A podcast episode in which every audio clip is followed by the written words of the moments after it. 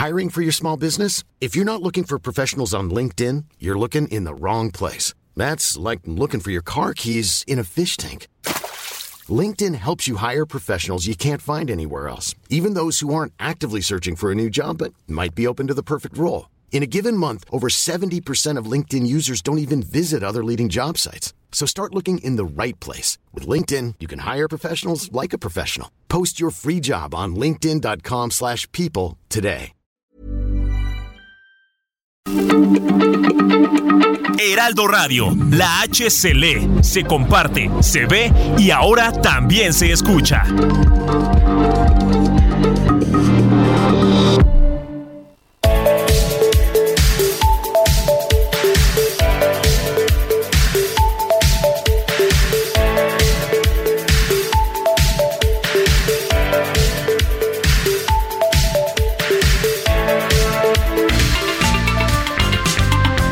Heraldo Media Group presenta la información y el entretenimiento que usted necesita para estar enterado también en su descanso.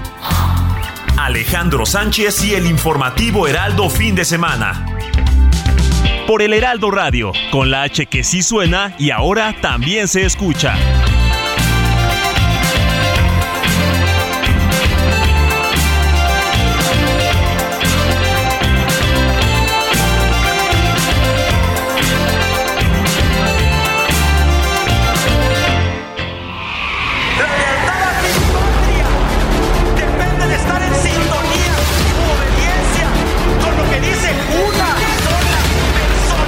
Ayudando a torturadores, apoyando y protegiendo a quienes toleraron crímenes de Estado. ¿Qué periodismo es ese? ¿Dónde está la justicia? ¿Les preocupan los jóvenes? ¿Les preocupan los padres que sufren por no tener a sus hijos? No. la mano izquierda que explota por parte de Jackie Nava. Pone en malas condiciones a la Barbie Juárez. Esa clase, alta clase de doctrina de seguridad nacional, a lo mejor vale la pena que vaya allá con Samuelito a Nuevo León o con Alfaro a Jalisco. Mucha hipocresía de mi amigo Samuel García, que por cierto voy a platicar con él el sábado. que me detiene aún en Morena es eh, mi respeto por el presidente de la República, porque él y yo iniciamos hace 26 años esta lucha y no voy a salir por la puerta trasera de Morena y no puedo admitir ser traidor porque piense distinto. acepto un mal menor. Y aquí tal vez el mal menor que habría que aceptar, pues es dialogar y acordar con ellos. Se puede. Atendiendo sus intereses también. Que los tienen, tienen.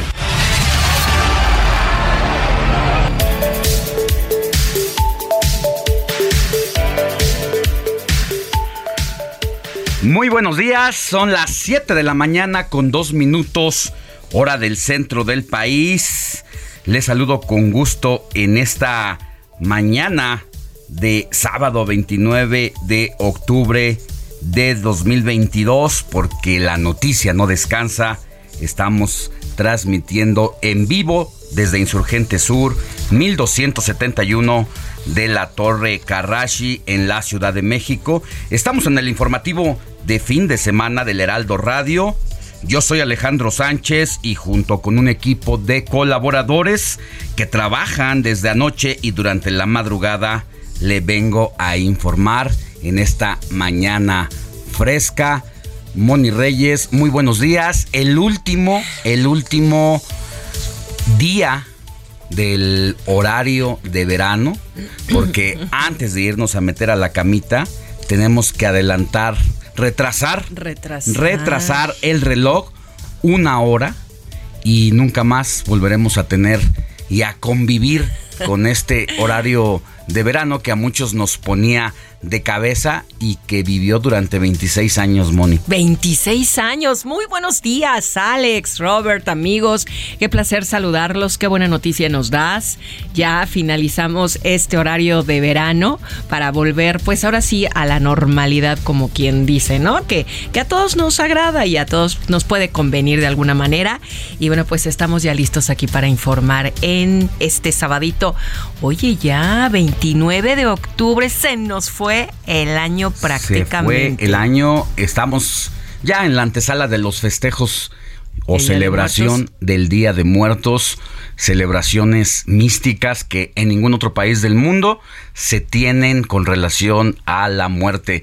Y como dices, vamos a tener un horario en el que personas como tú o como yo o como el productor, pues sí fue un parteaguas para nosotros porque quienes tenemos más de 26 años, obviamente, sabíamos que había un horario y de repente nos lo cambiaron en 1997. Sí. Pero jóvenes, 1996, pero jóvenes como Roberto Martínez, no lo pues nunca conocieron más que el horario actual. El que tenemos y hay que preguntarles a los muchachos como él qué significa que ahora a ellos les cambien, el, cambien horario. el horario. Robert Martínez, buenos días. Hola. Muy buenos días, Alex, Moni y a todo nuestro auditorio. Y estamos aquí en el informativo esperando que se pongan en contacto con nosotros para saber qué dice la, la gente, la población sobre este tipo de cambio de que ya no va a existir. Yo, por ejemplo, como dicen, yo soy del 97. A mí ya no, yo cuando llegué al mundo, a mí me tocó el cambio de horario, el horario de verano. Algo que por lo general yo no veía mucha utilidad porque siempre se gastaba más o menos la misma luz. Pero ahora creo que para mi generación va a ser un gran cambio adaptarse a esto de no mover el reloj tanto en verano o invierno, a ver cómo nos empieza a cambiar, como estén, a lo mejor a ustedes les afectó o les o si hubo un cambio diferente en su generación cuando ya les cuando llegó el cambio este horario de verano. Ahora a nosotros nos va a tocar adaptarnos a esto. Porque a nosotros sí nos brincó, sí tuvimos que adaptarnos, ustedes ya nacieron pues con esa sintonía, con ese reloj que no solamente el que da la hora, el aparato, sino también el reloj biológico para ellos era, era normal. Así que vamos, vamos a ver cómo su reloj biológico se adapta. se adapta a este cambio, que yo supongo que no va a ser difícil, porque al final de cuentas el punto de partida para ustedes en esta ocasión es que le van a ganar una hora al día, le van a ganar una hora al sueño y a nosotros cuando nos lo alteraban, más bien era perder una hora. Nos quitaban. es más fácil Ganar. adaptarse ganando una hora. Sí, que perdiendo. Que perdiendo la hora. Toda una controversia. Pero mira, Alex, vamos a ver qué nos dice la audiencia. Que se ponga en contacto con nosotros a, través de nuestro número de WhatsApp, que es el 55 91 63 51 19. Y nos cuente qué opina de, este, de esta eliminación del cambio de horario. Y también podemos recibir todas sus preguntas, saludos, felicitaciones y denuncias ciudadanas porque somos el enlace con la autoridad correspondiente. Muy bien, pues así, así, sin mayor preámbulo, arrancamos con las noticias. En su reunión en el Palacio de Gobierno de Sonora, el presidente Andrés Manuel López Obrador y el enviado especial de Estados Unidos para el cambio climático, John Kerry, acordaron impulsar las energías limpias como la solar, térmica, eólica e hidráulica. Previamente, el presidente López Obrador anunció la compra de una planta termoeléctrica en La Paz, Baja California, a la empresa estadounidense Fortress para terminar con los apagones de la entidad, al menos por los próximos ocho años. Habla el presidente López Obrador. Ya tomamos la decisión y ya se compró una planta, una termoeléctrica, eh, aquí en La Paz, a una empresa estadounidense, Fortress. Se van a pagar 180 millones de dólares. Pero esto ya resuelve el problema de los apagones. Se intensifica la guerra política en Morena. Ricardo Monreal demanda a la gobernadora de Campeche. Esto declaró Ricardo Monreal a su llegada a la Fiscalía General de la República. Los voy a nomás a esperar, pero ¿cómo lo filtraron? ¿Quién lo filtró? Gracias, senador. Nomás por ustedes, porque por respeto a su trabajo. Le agradezco, senador. A su respeto a su trabajo, ¿eh? No, este, ahí después les platico. ¿Quién les filtró tanto? son muy vivos, son muy vivos. Nada, nada, nada. Voy a entrevistarme con el fiscal y posteriormente veré otras cosas. La jefa de gobierno de la Ciudad de México, Claudia Sheinbaum, estará este sábado en Puebla, donde va a ofrecer una conferencia magistral denominada Experiencias Exitosas de Gobierno y por la tarde se va a reunir con el Consejo Estatal de Morena. Al respecto, el gobernador poblano Miguel Barbosa llamó a los maestros de la entidad a evitar las protestas durante la visita de la mandataria capitalina al señalar que así no conseguirán nada. Y es la voz del gobernador de Puebla, Miguel Barbosa. No les estamos informando, ya lo sabía. Entonces ningún llamado más que, pues nada, pues, cada quien que asuma sus responsabilidades quieren, viene Claudia Sheinbaum y ahora quieren ir a gritar ahí. A esas conversaciones de WhatsApp se está, han tenido entre ellos, quieren ir a gritar, no, que no vayan, que respeten las expresiones de otras personas distintas a ellos, que no vayan, ¿sí? Que, respeten. Nadie se va a meter a sus, a sus reuniones sindicales, a sus... Nadie. Mire, hace una semana le di una información exclusiva aquí en los micrófonos del informativo de fin de semana sobre el número de fraudes en la venta de boletos del el Mundial de Qatar 2022. Un, grupo de... Se trata de un grupo de 40 personas que fueron defraudadas por una persona que prometió venderles boletos para el ingreso a los, al estadio y presenciar los partidos de la selección mexicana. Sin embargo, a pesar de que le hicieron depósitos a sus cuentas personales, pues resultó que todo fue una estafa. Pero no es el único caso.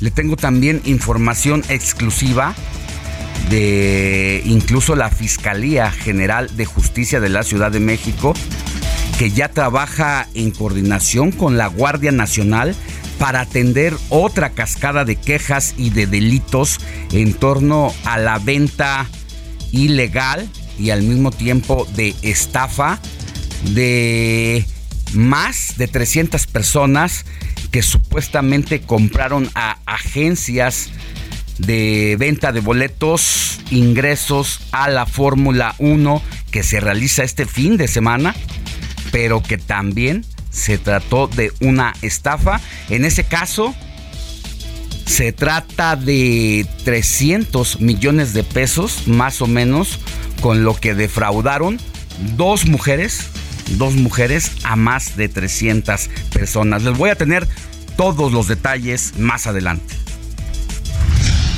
La Comisión de Vigilancia de la Auditoría Superior de la Federación llamó a comparecer al titular de Seguridad Alimentaria Mexicana Segalmex, Leonel Cota Montaño, para que explique y justifique un presunto desvío de recursos por 11 mil millones de pesos. La Comisión Federal de Electricidad registró pérdidas netas por 50 mil 718 millones de pesos entre enero y septiembre de este año. Es decir, casi el doble de los 28.853 millones reportados en pérdidas en el mismo periodo de 2021. Entonces, ¿qué hace Manuel Barlet? ¿O qué ha dejado de hacer para estar llevando prácticamente a la quiebra a la Comisión Federal de Electricidad? Mire, hay una modita de venta de disfraces violentos entre los niños, los menores de edad. Ponga atención porque a veces los pequeños piden lo que ven en las películas, pero sobre todo ahora en las redes sociales, encargan a los padres que les compren tal o cual disfraz sin saber estos qué tipo de personajes o qué tipo de disfraces es lo que le están comprando a los hijos. Y ahora en las fiestas infantiles, no se diga en Halloween, es fácil ver a niños con los disfraces de asesinos o de personas violentas. También le voy a tener todos los detalles en torno a esta situación. El juzgado séptimo de distrito en materia de amparo y juicios federales con sede en el Estado de México negó una suspensión definitiva al narcotraficante Rafael Caro Quintero para frenar, frenar su extradición a Estados Unidos. Y tome nota porque este domingo 30 de octubre, ya le decía, termina el horario de verano cuya implementación empezó en 1996, por lo que deberá atrasar su reloj una hora a las 2 de la mañana o antes de irse a dormir. ¿Usted conoce a Fernando de la Mora? Es uno de los tenores más importantes a nivel mundial, que tiene más de 32 producciones musicales, que se ha parado en más de 20 escenarios de los más importantes a nivel internacional. Bueno, pues vino aquí a las instalaciones del Heraldo de México y platicamos con él. Le hicimos preguntas sencillas, simples para conocer al personaje.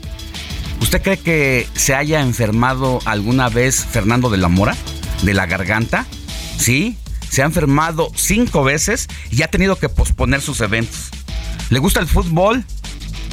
Es chiva de corazón, pero dice no odio a la América porque quien odia a la América corre el riesgo de eh, pues perder ante el rival y al menospreciarlo ¿Baila? ¿Baila Fernando de la Mora?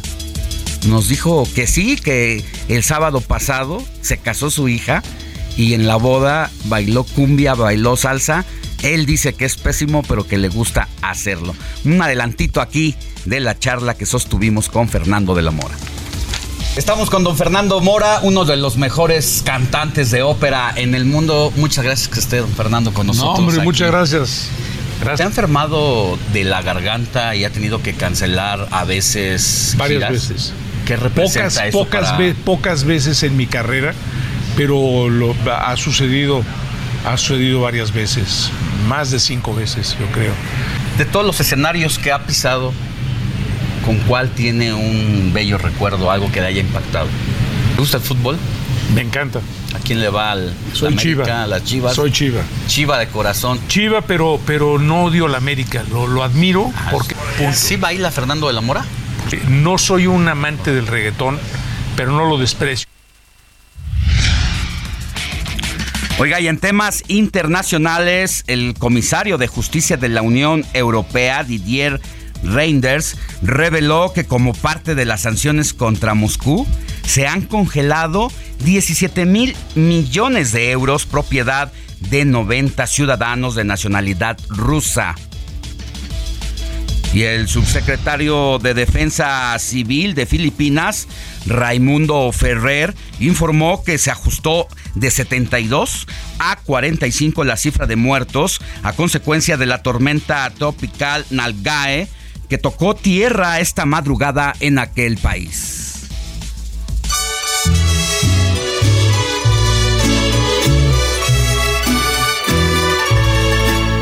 Estas son las mañanitas que cantaba el rey David. A las muchachas bonitas se las cantamos aquí.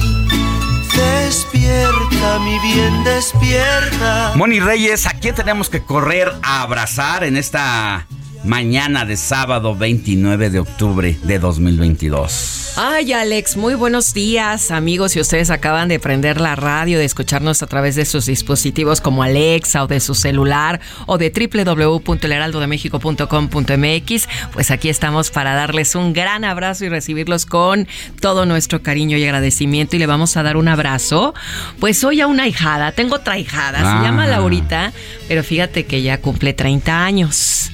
Laurita Rangel, Ya entonces... es, ya es, ya es mayor. Ay, es Lo mayorcita. digo porque tienes a tu... A Mía. A, a tu ahijada mía de, De tres, tres añitos. años, Que nos escucha, por cierto. Y que te mandó Y saludos. que me mandó un mensajito de voz después de que la saludamos aquí a La mí. verdad, estuvo al pendiente y estaba feliz. Pero hoy, Laurita hermosa, te mandamos muchos abrazos, muchos besos y que bueno, pues tengas muchas bendiciones de parte de todo el equipo del Heraldo fin de semana. Y a todos los cumpleañeros, pero hoy es santo de Narciso. Mm, ¿Conocen vaya nombre, vaya Narciso? nombre. Ay, No solo en la literatura, en la, Sí, claro. en la época pues romana, pero no, no conozco actualmente. Robert. Eh, ¿Tú, Robert? Yo a un exjugador del América que nada más vino a pasearse, que se llama Narciso Mina, un colombiano, ecuatoriano, no recuerdo bien la nacionalidad, pero es el único Narciso que yo que, con- que conociste de manera Conocí. directa. Productor, tú dices que tienes a otro Narciso que conoces, no el Narciso, el Narciso del América, otro jugador también. Narciso Ah. Cuevas del Cruz Azul en los 80. ¿Mexicano? Mexicano, no lo, no lo registro, ¿eh? No lo registro. Pero bueno, ahí está. Ahí está. Sí hay. Muy bien, pues felicidades hoy a Narciso Feliciano. Ahí tenemos a nuestro cantante José Feliciano, ¿no? Honorato, Teodario, Zenobio y Cayetano. Yo tengo un primo que se llama Eduardo Cayetano. Así es que bueno, pues felicidades. Ya pasando ahora sí a la historia de Narciso. Vámonos, mi DJ.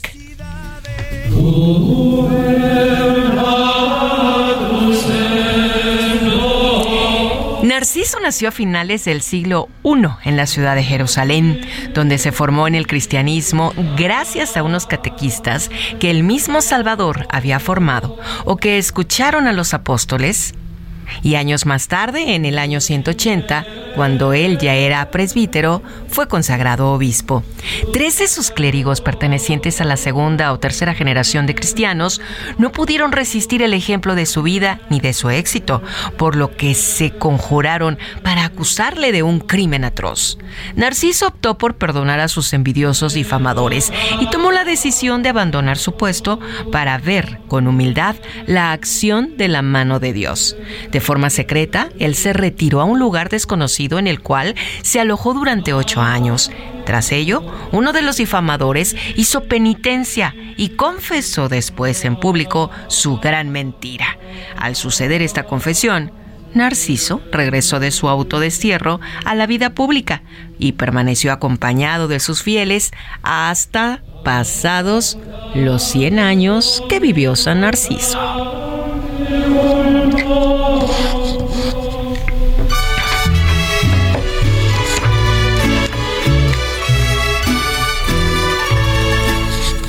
Estas son las mañanitas. Pues felicidades, Narciso, y felicidades a todos los cumpleañeros que nos sintonizan a través de qué número, mi querido Robert. Hay que invitarlos de nueva Es cuenta. El, el 55 91 63 51 19. Ahí pueden comunicarse con nosotros. Ahí se los repito, es el 55 91 63 51 19.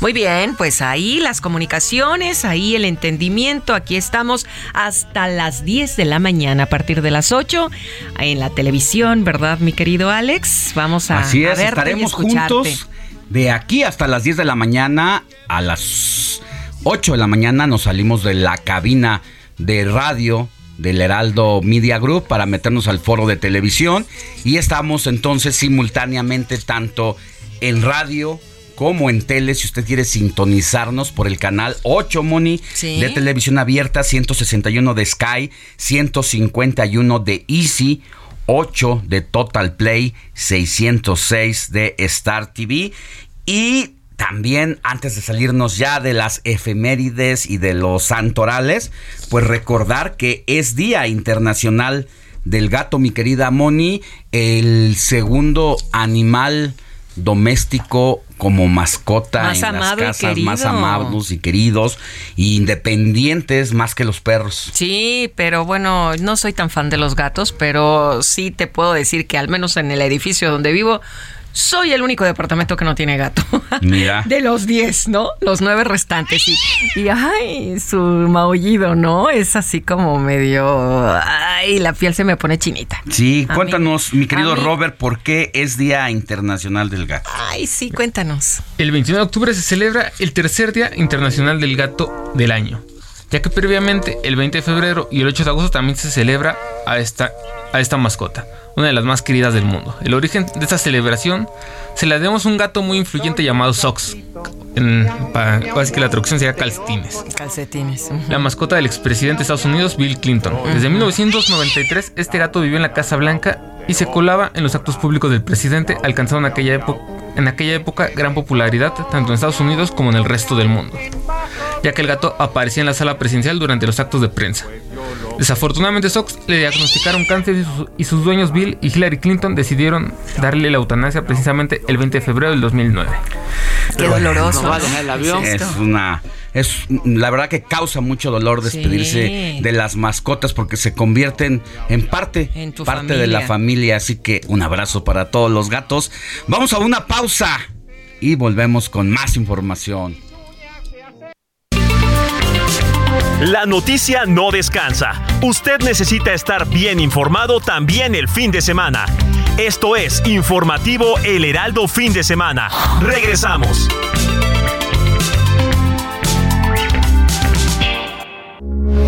Heraldo Radio, con la H que sí suena y ahora también se escucha.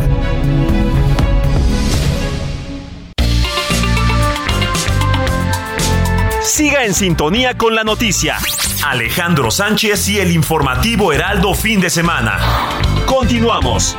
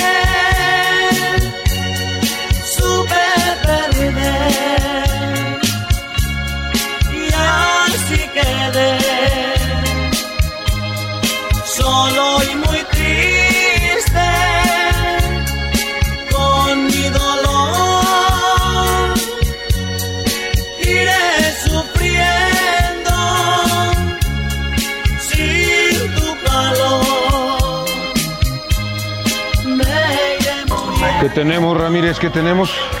Tenemos Ramírez. Ya estamos de regreso en el informativo de fin de semana y así abrimos eh, las efemérides musicales. ¿Por qué, mi querido Héctor Vieira? Muy buenos días. Así es, Alex Moni, amigos del auditorio, muy buenos días. Pues esta selección musical de este sábado la estamos empezando pues a manera de un pequeño homenaje a un... Ya estoy chocheando también a una de las voces eh, pues más reconocidas de la música grupera y es que el pasado miércoles, lamentablemente, Alex Money, pues falleció Agustín Ramírez, quien era vocalista y fundador del grupo Los Caminantes. Esta agrupación que comenzó su carrera en 1983 y que eh, estoy, pues, casi convencido de que junto con los Bookies marcaron la escena grupera en aquella década los caminantes, los bookies. Veníamos de una década de los 70 con otras agrupaciones como Grupo Indio, Los Terrícolas, la Revolución de Emiliano Zapata. Y pues lamentablemente partió de este mundo a los 70 años Agustín Ramírez y por eso pues este pequeño, por decirlo de esta forma, obituario musical con el tema Supe Perder, que fue precisamente el tema principal del disco del mismo nombre y que fue el disco debut de los caminantes allá en 1983, Alex. Es decir, hace 39 años. Y pues de ahí se desprendieron otros éxitos precisamente donde también pues acumularon importantes giras en todo el país, en algunos países de Centroamérica y por ejemplo este tema que estamos escuchando también, otro de sus grandes éxitos, ¿Para qué quieres volver? Y pues yo creo que muchos en algún momento dado ubicamos una canción eh, de los caminantes y pues tenemos un gusto no precisamente culposo, pero sí creo que a todos en algún momento dado tenemos ahí algún gustito de la música grupera y pues los caminantes es uno de los de los infaltables en los playlists gruperos, Sí, yo creo que ya pasaron esos tiempos en que te gustaba la música grupera, pero te escondías atrás del closet, como bien dices.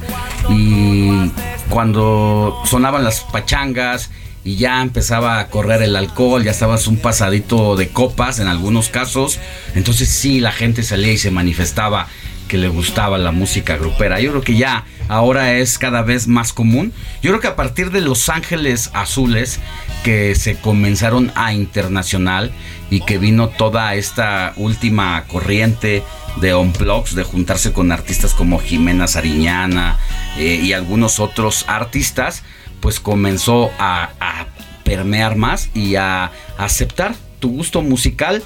Y bueno, pues a quienes nos ha gustado siempre la onda grupera, pues no, en mi caso siempre lo manifesté abiertamente, nunca he estado en el closet musical. Así es, mi querido Alex, y sobre todo, como bien lo dices, Los Ángeles Azules, esta agrupación que despuntó a partir de 1996 con su éxito ¿Cómo te voy a olvidar? Eh, interpretado por su vocalista original Raimundo Espinosa, quien posteriormente salió de la agrupación para hacer su propio grupo, eh, Rayito Colombiano. Junto con también en esa camada de cantantes y en otro momento ocurrió también con Charlie. Exactamente. Los Ángeles de Charlie. Y que hubo un candado musical que después pusieron precisamente Los Ángeles Azules. Los hermanos Mejía. Para que no se les fueran los artistas. ¿Qué ocurría? En el caso de Charlie, en el caso de Raimundo Espinosa, Rayito Colombiano, tienen un estilo propio y una voz completamente diferente. Lo que hizo Los Ángeles Azules a partir de eso es que impidió que la contratación de sus nuevos vocalistas tuvieran un estilo propio. Tuvieron que adaptar la voz a estas dos voces salientes, precisamente para ya no sufrir esas bajas, porque en la historia musical de Los Ángeles Azules, cinco veces estuvieron a punto de desaparecer de la escena y siempre supieron adaptarse a los nuevos tiempos. Y ya lo decía, incluso lo comentábamos aquí en algún momento que Adela Micha entrevistó a uno de los hermanos Mejía. Él decía que le estaba yendo muy mal cuando de pronto iban por una carretera y encontró un mensaje que decía eh, próximamente el Vive Latino y él pregunta a su hermano, oye, ¿qué es el Vive Latino? No, pues es un eh, espectáculo, un centro Sí, es un, espectáculo, un evento musical. Dice, y no podremos tocar ahí. Uy, no, manito, es que ahí nada más toca eh, los. Era rockero en un inicio. rockero completamente. Y entonces él dice, bueno, pues yo voy a llamar, no está por demás. Llama por teléfono y quien le contesta le dice, ah, es que soy Pedrito de los Ángeles, Azules. ¿Quién habla? No, pues eh, habla Lupita. Pedrito, ¿eres tú? Sí, soy yo. ¿No te acuerdas de mí, manito? Yo trabajé contigo en, en los. ¡Qué suerte! En, los discos Dina. Ajá, Disa. Disa. Donde los producían. Y entonces dice, manito, es que aquí definitivamente no se puede porque es otro estilo, pero déjame ver qué puedo hacer. Le da el teléfono para que después se comunique con el encargado del Vive Latino e invitan al Vive, invitan a, a Los Ángeles Azules y despegan Los Ángeles Azules como no tenían. Y de ahí exactamente, y todavía un poquito antes, estamos hablando de Los Ángeles Azules, la segunda mitad de la década de los noventas, lo que fue finales de los ochentas, principios de los noventas, hubo dos grupos también que marcaron la escena musical en el ambiente grupero, por supuesto, Los Temerarios y ah, Bronco. claro. Tan es así que los temerarios pues también cosecharon éxito tras éxito. Uno de sus integrantes y el líder de la agrupación, eh, Gustavo Ángel Alba, incluso hasta tuvo un romance con una de las máximas figuras del espectáculo como lo es Verónica Castro. Y por el lado de Bronco, el cover de Armando Manzanero Adoro fue el que lo catapultó. Tan es así que hasta de ahí saltaron a la televisión, a las telenovelas, participando en 1994 en una producción de Emilio La Rosa, Dos Mujeres, Un Camino, con Laura León, Vivi, Gaitán, una de las... Y Eric. Estrada. Y Eric Estrada, el famoso Poncharelo. Trailer, Ana María. Trailer, Ana María, exactamente. Muy buena telenovela. Ana María, Tania. Tania. no decía Tania, Tania. Tania. Tania, Ana María, mi trailer. Exactamente. Eric Estrada, el Y hasta salieron en telenovela. guapo que era la de. Patrulla Motorizada, el, Sí, uno de los protagonistas de una serie de los ochentas Americana. americana eh, y en este caso pues chicana, ¿no? Exactamente. Porque él tiene raíces Es eh, puertorriqueño. Puertorriqueño, de hecho. Puertorriqueño. Entonces, bueno, todo una- Ay, ¿qué una- un- platicamos? un, vendaval ¿Un cafecito de no anécdotas. Sí, nos podríamos aventar aquí un buen programa Muy platicando bien. de música, telenovelas, eh, televisión. Y mucho Y anécdotas. No, qué cosas, y ¿eh? más. Escríbanos. agárrate. ¿eh? Escríbanos. ¿A dónde, mi querido Robert? ¿A dónde nos escriben? En el- digo, nos, nos whatsappean. Aquí tenemos el número, mi querido Robert. Este, al 55 91 63 51 19. Ahí nos pueden escribir, mandar sus mensajitos o cualquier, cualquier duda. Muy bien, muchas gracias.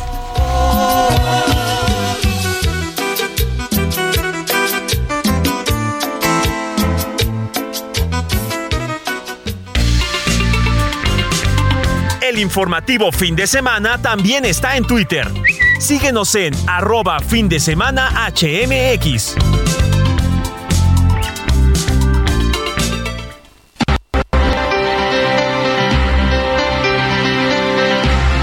Siete de la mañana con 40 minutos, hora del centro del país.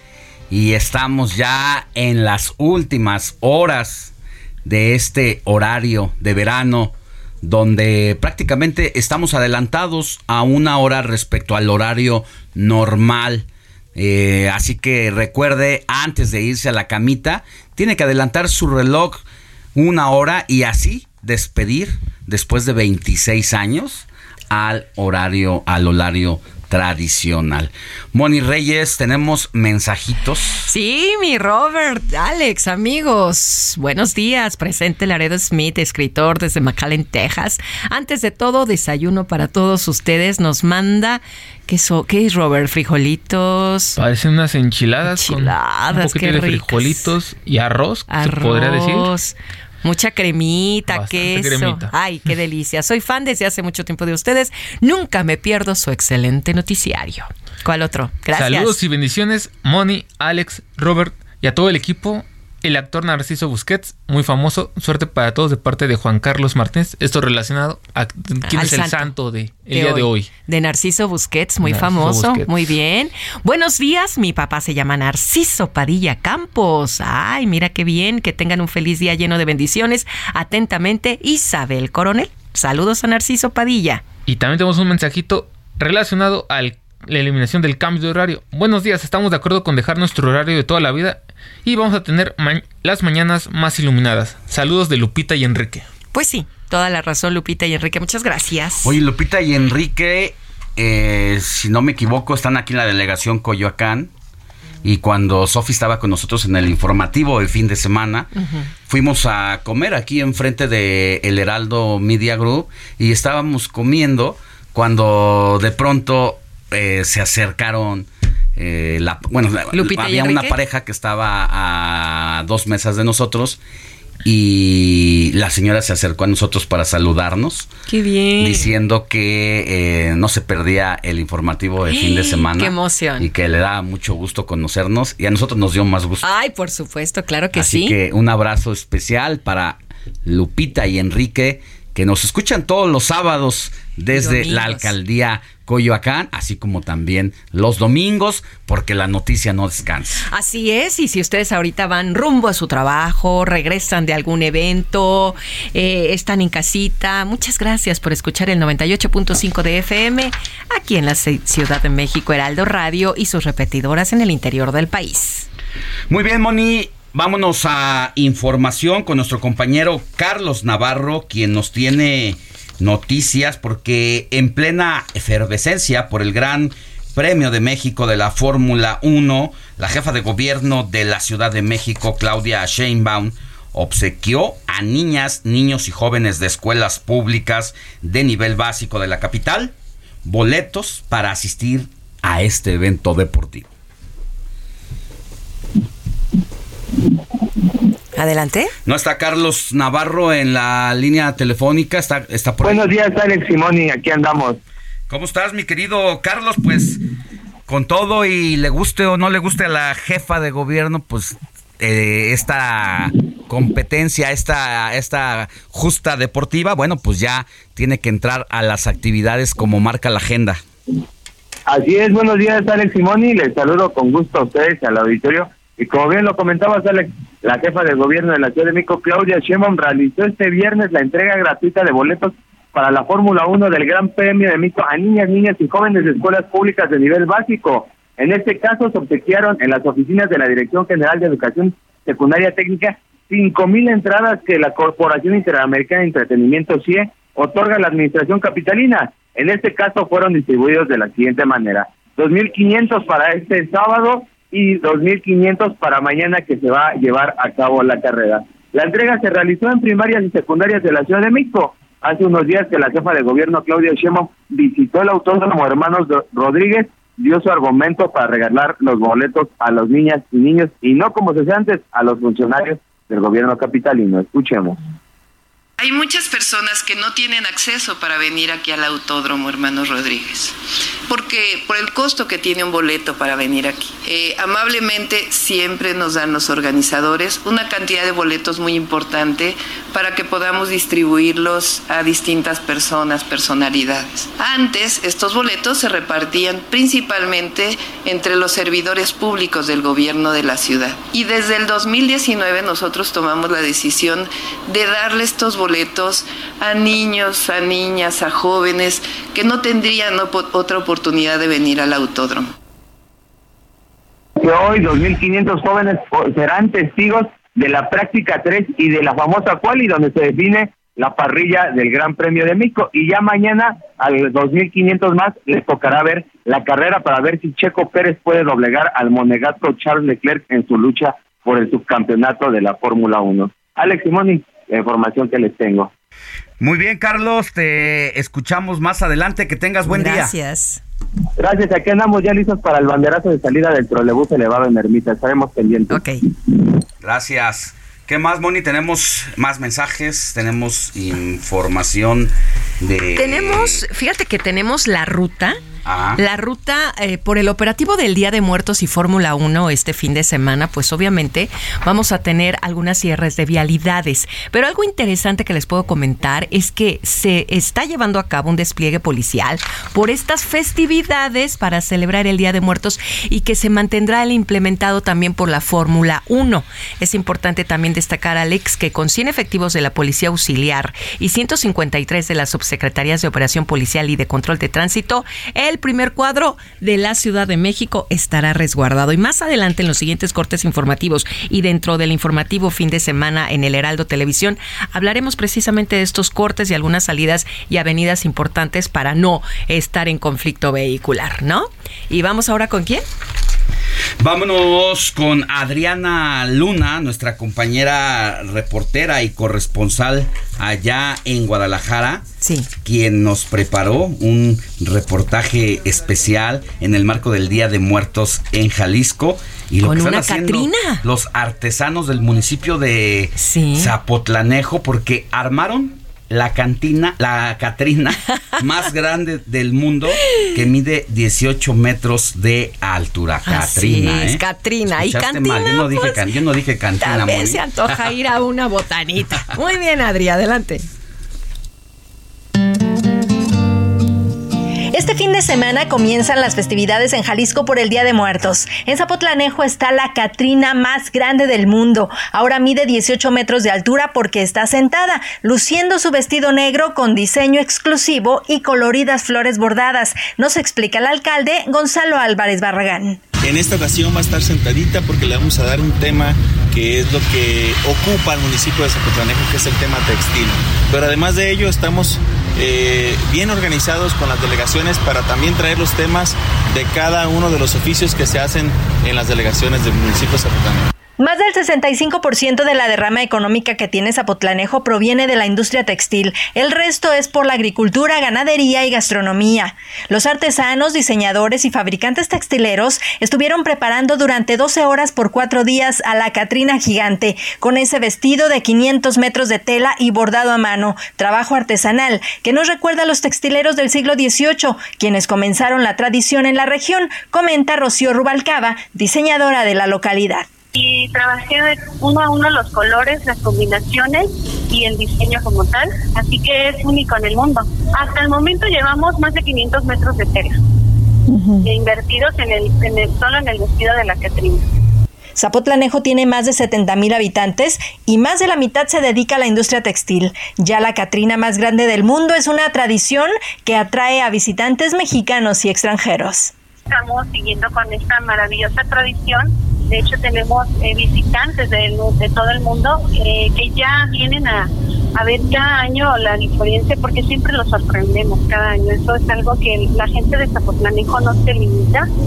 Eh, van a ver en este, en este año muchísimo de lo que en Zapotlanejo se hace porque muchas de las Catrinas están siendo también diseñadas por diseñadoras y fabricantes del tema textil en Zapotlanejo.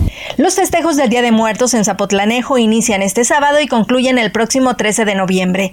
Desde Jalisco para Heraldo Radio, Adriana Luna. Muchas gracias, Adri Luna. Y nos vamos ahora hasta Tamaulipas, porque aquí activistas protectores de animales y clientes de una tienda de autoservicio en Altamira, ¿qué creen? Denunciaron que un murciélago vivo fue utilizado, Alex, como adorno del Día de Muertos al interior del establecimiento. Bueno, primero es eh, la el delito de usar a los animales como si fueran unos objetos, ya de entrada. De entrada está Y la segunda, un murciélago no es cualquier cosa. No es cualquier No hemos aprendido todavía lo que significó, eh, pues, la pandemia de COVID-19, donde una de las teorías es precisamente que viene del murciélago, este tipo de virus. Así que que tengan tantita conciencia, pero vamos a escuchar el reporte. A Carlos Juárez. Venga, Carlos.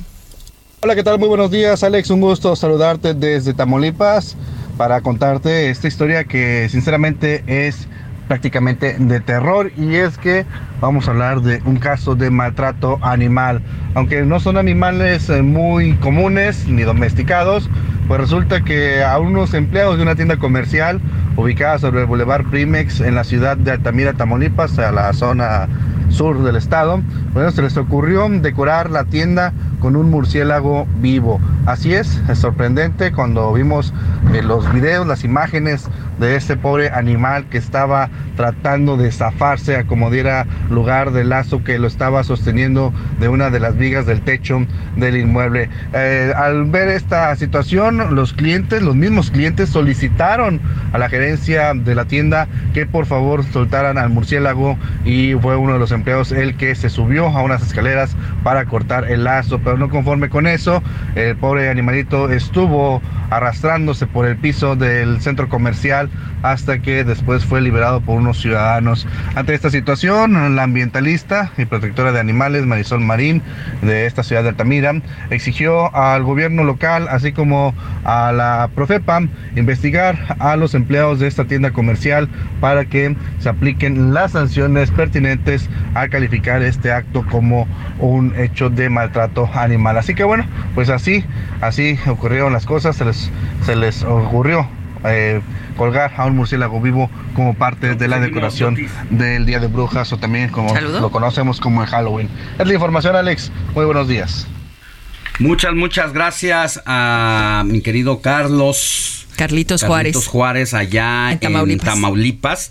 siempre al pie del cañón con toda la información. Es una de las eh, corresponsalías que más actividades y más reporte nos manda mi querido Carlos. Un abrazo para él. Abrazos. Y fíjate, Alex, que también desde Tampico, Tamaulipas, nos saludan y dicen, muy buenos días, Moni, Alex, Robert, a todo el equipo. Tamaulipas amanece fresquecito. Ay, qué rico está por allá en esos lugares tan maravillosos. Y también nos saludan desde la alcaldía Ixtapalapa.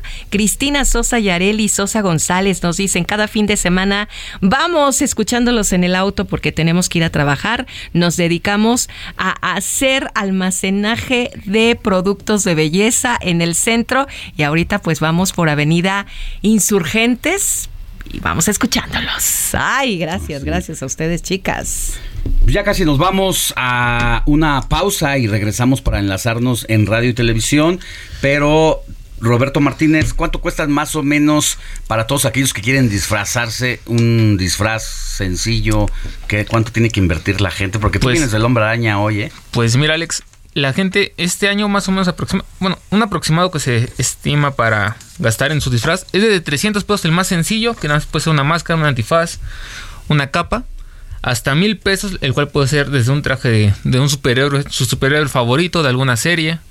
Entonces, hay una gran variedad de disfraces, las puedes encontrar tanto en tienda en línea como en tiendas físicas para este Día de Muertos. Muy bien. Oye, nos volvió a escribir Enrique y Lupita que sí es la pareja de enamorados que conocimos precisamente aquí en la Una vez. alcaldía Benito Juárez, pero que Ajá. ellos son de Coyoacán. Gracias por ser fieles radioescuchas del informativo de fin de Y que semana. sigan, que sigan, por favor. Gracias, Moni. Nos escuchamos más adelantito. Adiós, hombre araña. Seguimos Adiós. aquí en el informativo Heraldo Televisión. Gracias.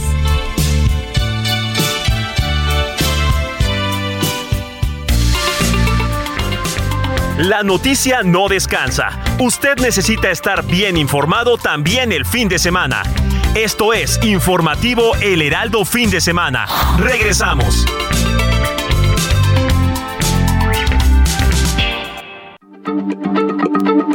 Heraldo Radio, la H se lee, se comparte, se ve y ahora también se escucha.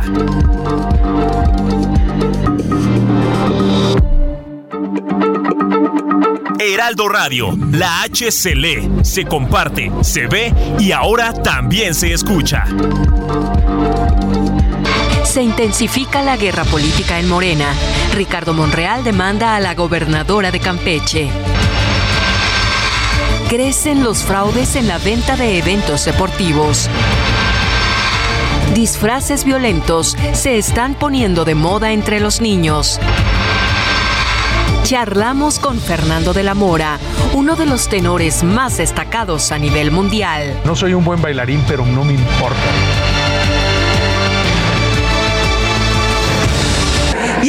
Uso horario es muy eh, conocido que afecta al organismo.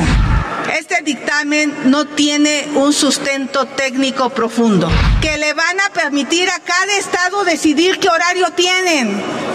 Eso va a ser un desmadre. El ahorro es mínimo, afecta a la salud.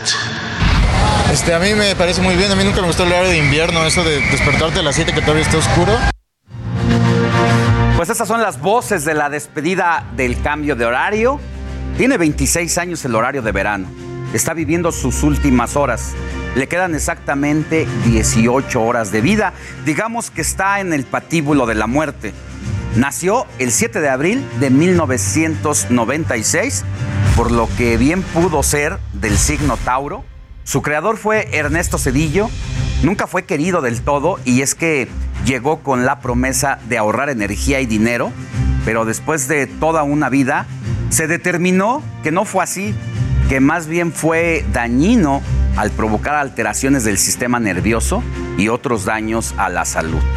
Año con año se cuestionó si en verdad servía para algo hasta que tras infinidad de debates en todos los foros y decenas de propuestas legislativas que estuvieron en la congeladora para acabar con él, la administración en turno decidió desaparecerlo con apoyo de legisladores de todos los partidos. Adiós al cambio de horario y seguramente muchos no lo extrañaremos. Buenos días, soy Alejandro Sánchez. Porque la noticia no descansa, estamos en el informativo de fin de semana de este sábado 29 de octubre.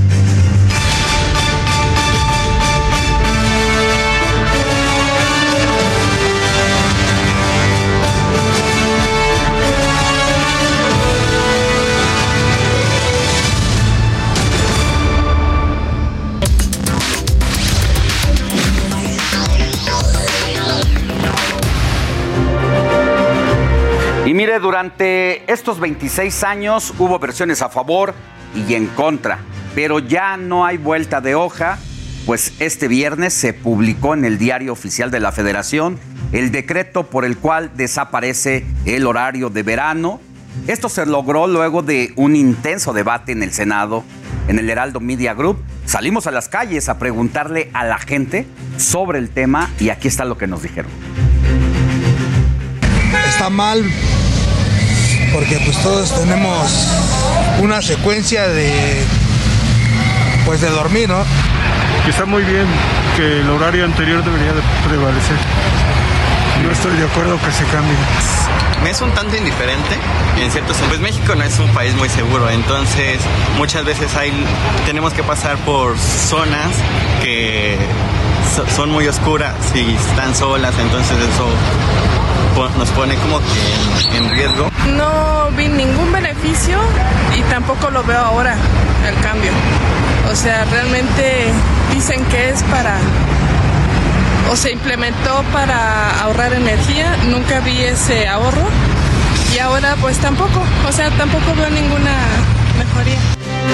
Bueno, pues muchos de los entrevistados no habían nacido cuando se implementó este horario de verano, así que para ellos pues sí habrá una adaptación a retrasar el reloj para vivir un horario que normalmente no habían vivido en toda su vida, pero para quienes eh, tenemos más edad, pues estamos regresando prácticamente al horario habitual y para muchos sí nos eh, representaba una hora de sueño menos, así que bienvenida a la normalidad eh, de pues el horario de verano se termina y a seguir con la vida y la cotidianidad como la conocimos siempre. Pero, ¿qué dicen los expertos sobre este tema?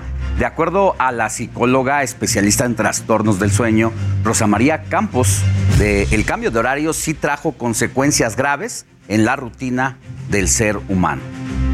Definitivamente sí hay consecuencias porque finalmente nos están reduciendo una hora de nuestro sueño, diríamos una, una hora de, descanso y estamos más tiempo eh, en la luz. Por supuesto que sí hay afectaciones. Claro, dependerá de cada persona, ya sea tanto en la salud como en la parte emocional, este, incluso psicológica. La psicóloga también recalcó que la mayor afectación fue la, del sueño, pero ahora con el horario habitual regresará a la normalidad. Yo creo que la queja de la de la mayoría de la gente que tenía, me robaron una hora de sueño, hoy van a estar súper felices porque dicen, sí, voy a poder dormir una hora más.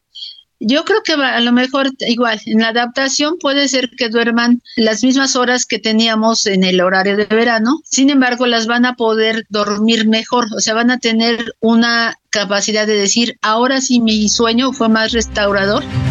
Pero ojo, porque esta medida no aplica en toda la República.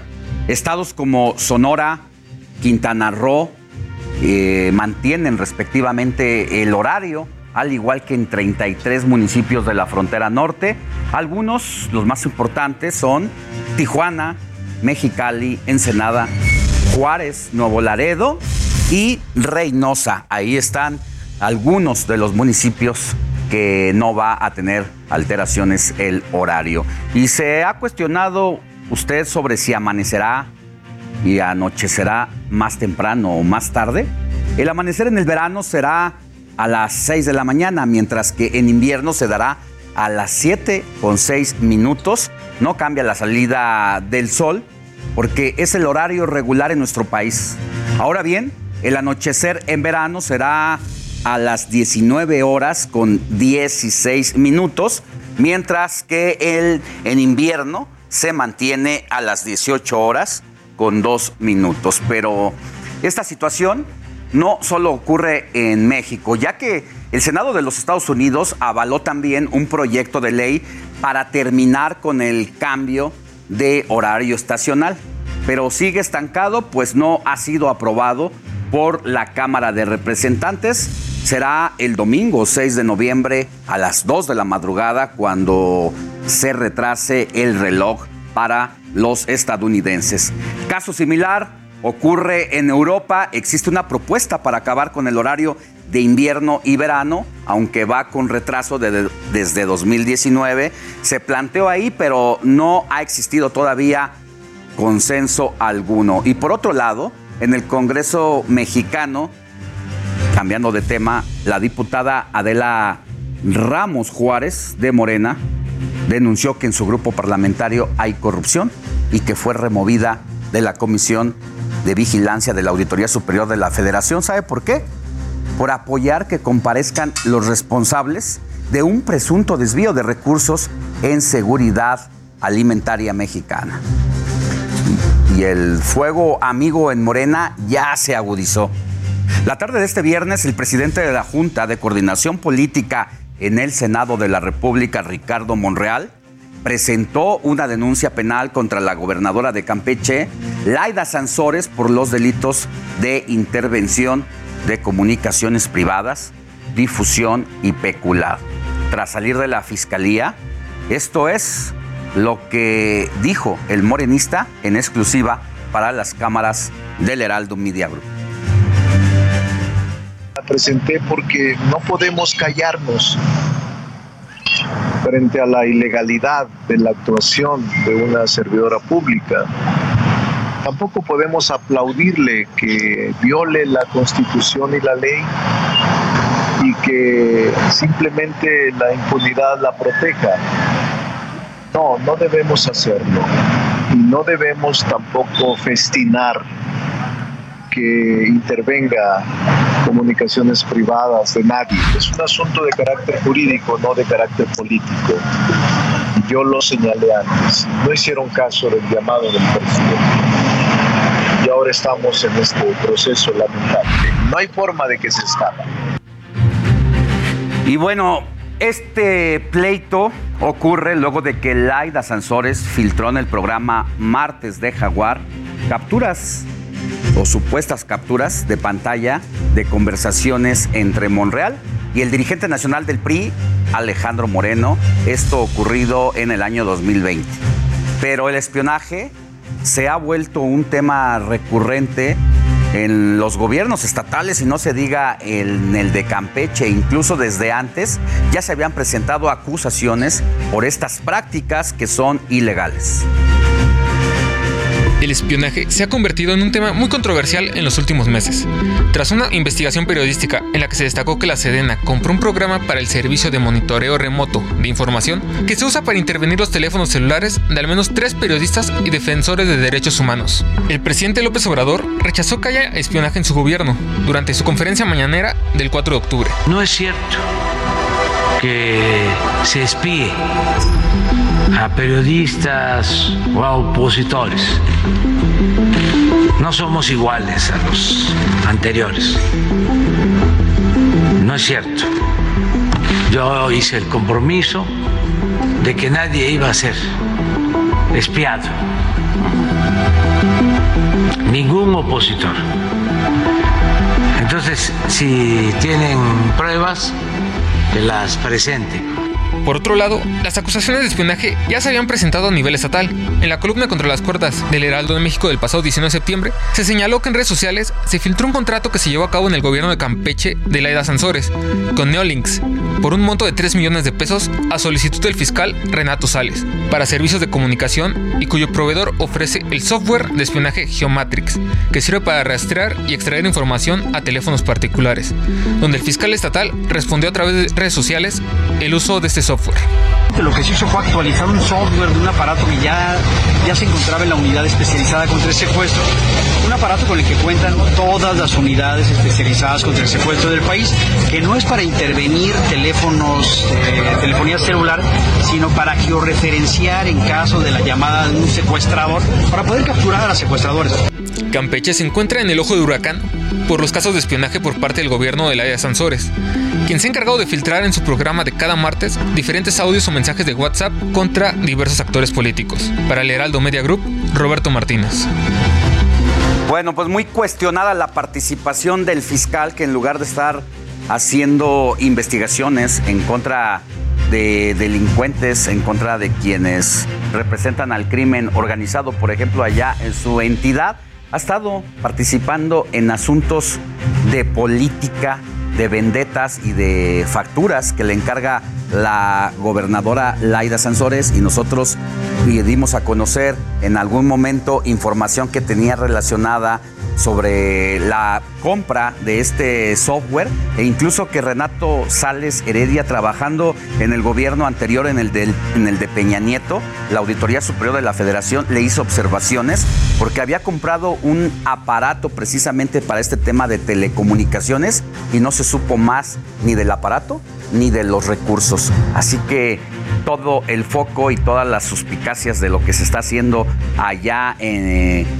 en esta entidad en materia de espionaje. Y por cierto, en redes sociales cuestionan la veracidad de captura de chats que Laida Sansores filtró tanto de la periodista Adela Micha en su momento como del diputado José Flores Pacheco, del secretario de Finanzas del PRI, Hugo Gutiérrez, y del propio Ricardo Monreal.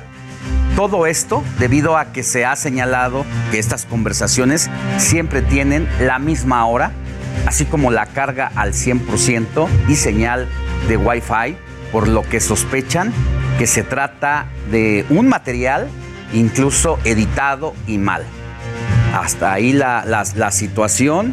Eh, ahí estábamos viendo para quienes nos siguen en radio pues el tipo de capturas, así que parece que crearon estos WhatsApps en serie y mire, Ricardo Monreal dicen, y eso es verdad, eh, nos consta que quienes hemos llegado a hablar o a escribir con Ricardo Monreal, nunca usa una fotografía como aparece aquí, nunca pone eh, ahí fotografía en, el, en la identidad. En el caso de Adela Micha, Adela Micha decía, bueno, pues creo que tienen malas eh, referencias en cuanto a las fechas, porque me están poniendo a mí esta fotografía eh, de un año anterior a que yo me sacara esta fotografía, porque estas fotografías me las saqué precisamente cuando entré a trabajar al Heraldo Media Group. Recuerda que aquí en esta casa editorial tuvimos precisamente un programa tanto en radio como en televisión de Adela Micha,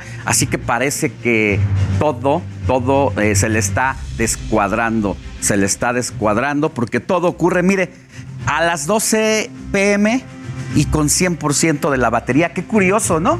y todo con Wi-Fi, ni siquiera eh, con propios datos, así que parece que se le empieza a caer toda esta, esta, esta serie de filtraciones a la gobernadora de Campeche, que a todo esto uno se pregunta si se dedica a crear este tipo de información, a filtrar audios que obtiene de manera ilegal, ¿a qué hora gobierna la representante del poder eh, eh, ejecutivo allá en Campeche? vamos a cambiar de tema porque de nueva cuenta las corcholatas morenistas, morenistas estuvieron bastante activas. Hubo quienes generaron polémica, mientras que otros se metieron al deporte. Las corcholatas siguen dando de qué hablar. Adán Augusto López encontró un nuevo rival de oposición para atacarlo, aunque ahora no fue un gobernador, sino un expresidente. Hay una investigación internacional en contra de Felipe Calderón. Así como en España en su época pudieron juzgar a Pinochet por su actuar como presidente de Chile, pues ningún mexicano está exento de que se le persiga, se le investigue y se le castigue Mientras que Claudia Sheinbaum se llevó bombo y platillo luego de que se confirmó la continuidad del Gran Premio de México hasta la temporada 2025.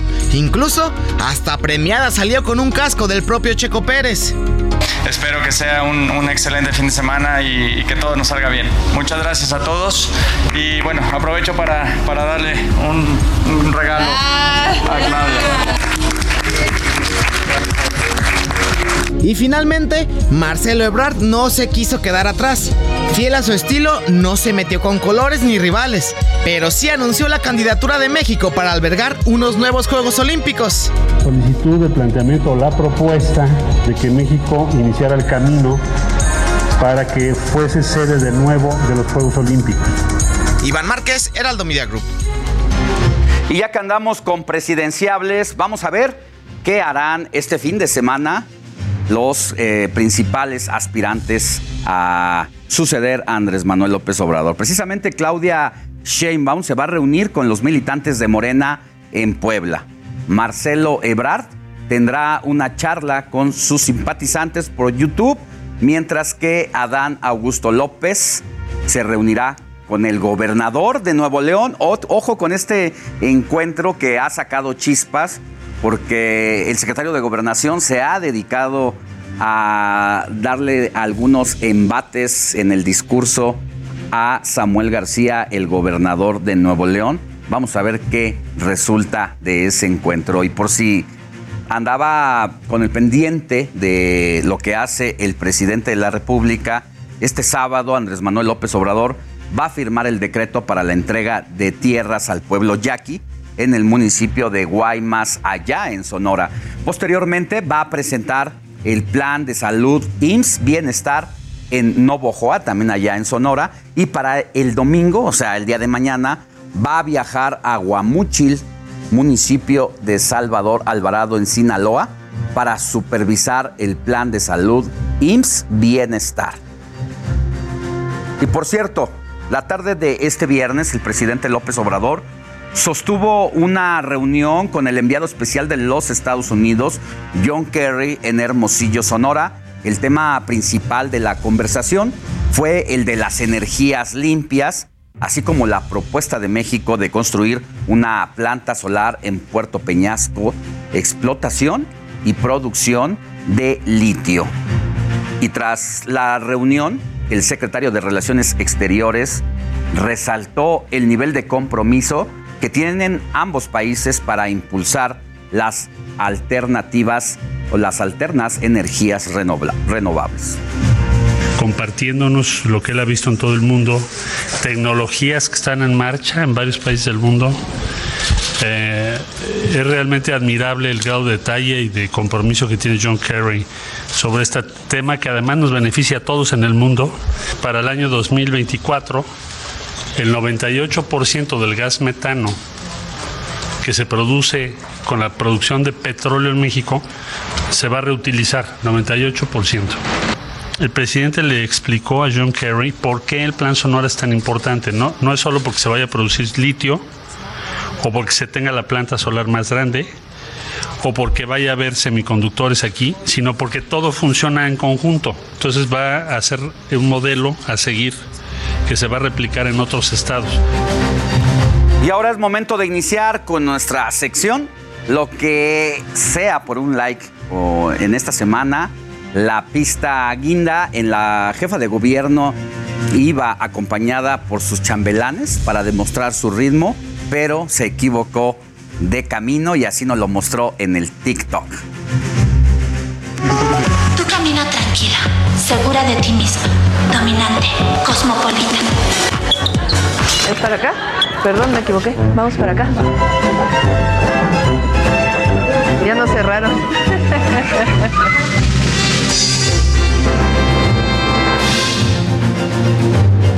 Lugar que la jefa de gobierno pues hace sorna de su propia equivocación, no tiene empacho en subir en sus redes sociales ese episodio en donde se dirigía con funcionarios de su gabinete hacia un lugar, habían dado cinco o seis pasos y se dieron cuenta que se había equivocado. Ojalá que no se equivoque en torno al camino rumbo al 2024. Y la medalla de plata se la llevó el secretario de Relaciones Exteriores, Marcelo Ebrard, quien inauguró la pista de baile al estilo del pasito perrón en compañía de atletas olímpicos, que lo único que les quedó fue tratar de seguir el ritmo del canciller mexicano. Vamos a bailar algo que está perro, que toda la gente brinca de se mueve muy rico con esta canción. Los nuevos del ritmo sienten corazón, Caponete y Rosa Morada, Santiago y.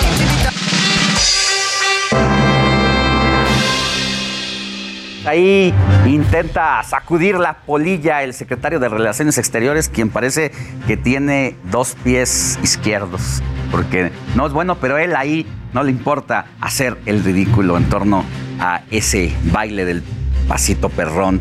Y el ganador de la medalla de oro es para el líder nacional de Morena, Mario Delgado, quien demostró que lo suyo, lo suyo no es tampoco el baile. Ya no sé disimular, llamo y no te puedo hablar. Tu recuerdo no se va, no se va, no se va.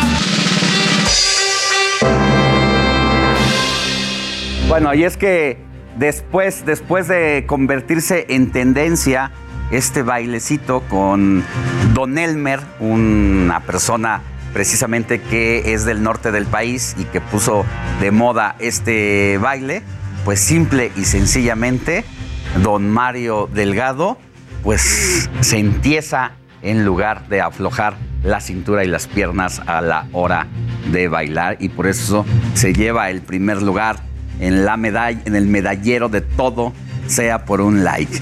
Y no olvide que se puede poner en contacto con nosotros a través de nuestro WhatsApp que es el 55 91 63 51 19 para enviarnos sus preguntas, saludos, felicitaciones y denuncias ciudadanas. Ya nos escriben, hola Alejandro, buenos días. Ya los estamos acompañando, disfrutando de un chocolate caliente con pan de muerto para empezar el día. Soy Antonio Rivera. Buenos días Alejandro y a todo el equipo. Ya estamos en la etapa final del 2022, donde solo celebramos Día de Muertos y Navidad y se acabó el año. Saludos desde Nuevo León de parte de Claudia Flores. Buenos días Alejandro. ¿Sabes cuál es la mejor forma para llegar al desfile del Día de Muertos esta mañana? Soy la señora Norma Gutiérrez. Más adelante le vamos a compartir todas las recomendaciones para el desfile del Día de Muertos aquí en la capital. Pausa y volvemos con... Heraldo Radio, la H se lee, se comparte, se ve y ahora también se escucha.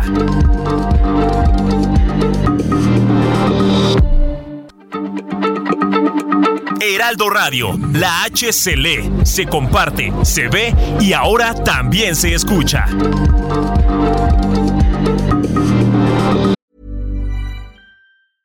Hiring for your small business? If you're not looking for professionals on LinkedIn, you're looking in the wrong place. That's like looking for your car keys in a fish tank. LinkedIn helps you hire professionals you can't find anywhere else, even those who aren't actively searching for a new job but might be open to the perfect role. In a given month, over 70% of LinkedIn users don't even visit other leading job sites. So start looking in the right place. With LinkedIn, you can hire professionals like a professional. Post your free job on linkedin.com/people slash people today. Escuchando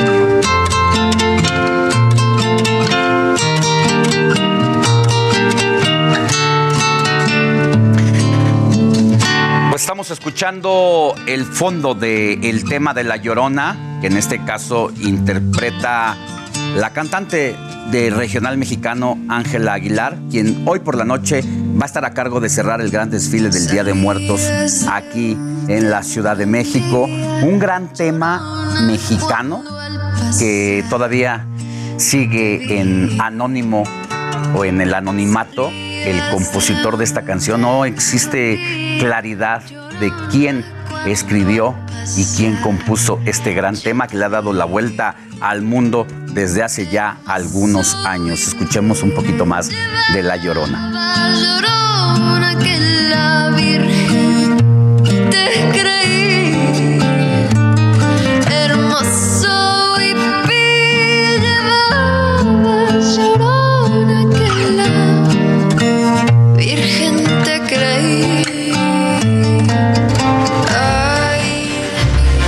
hablamos del desfile, si usted quiere ser parte de este evento, le informo que inicia a las 5 de la tarde y tendrá una duración total de cuatro horas y media. El recorrido será de la Puerta de los Leones de Chapultepec al Zócalo Capitalino.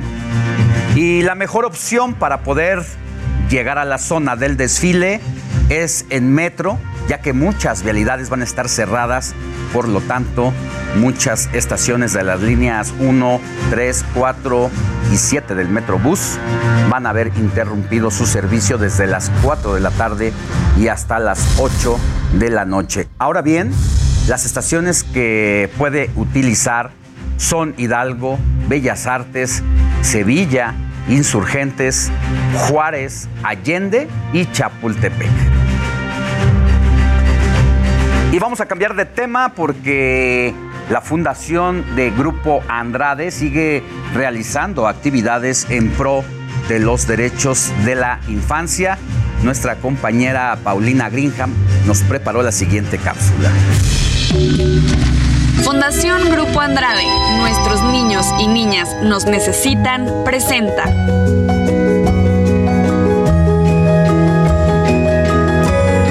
Tu causa, mi causa.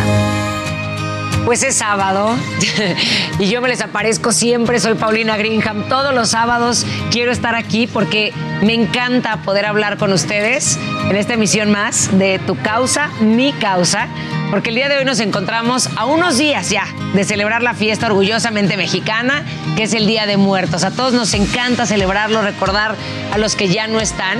Esta es una celebración emblemática que en 2003 pues fue declarada ya Patrimonio Inmaterial de la Humanidad por la riqueza cultural que implica, obviamente, mezclar tradiciones religiosas con las prehispánicas y las católicas.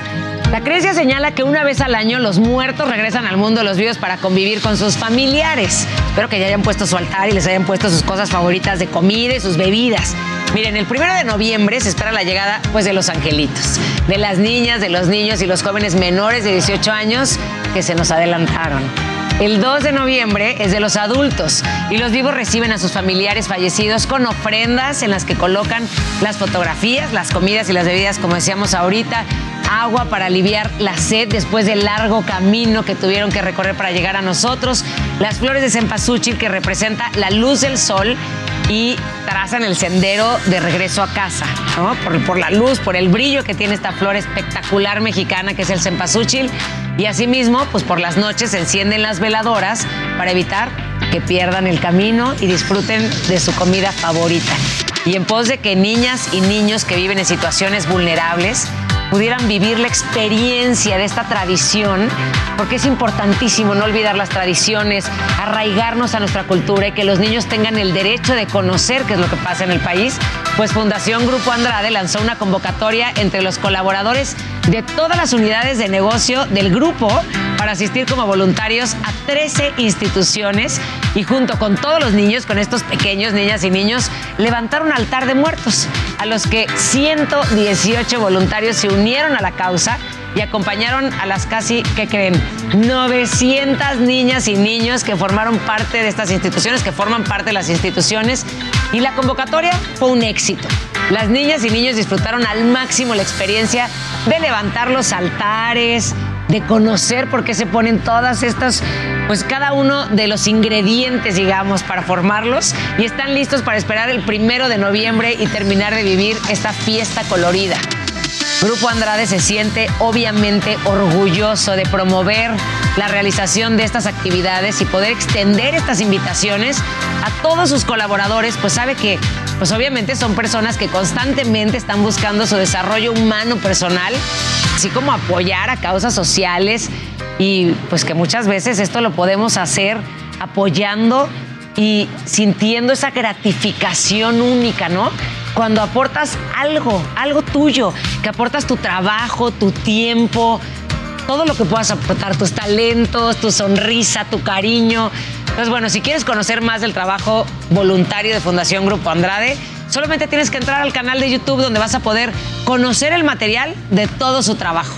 No te lo pierdas y te esperamos pronto para que seas parte del voluntariado de Fundación Grupo Andrade. Te prometo que cada vez, cada vez que aportas algo, recibes 100 veces más lo que diste. Fundación Grupo Andrade, nuestros niños y niñas nos necesitan, presentó.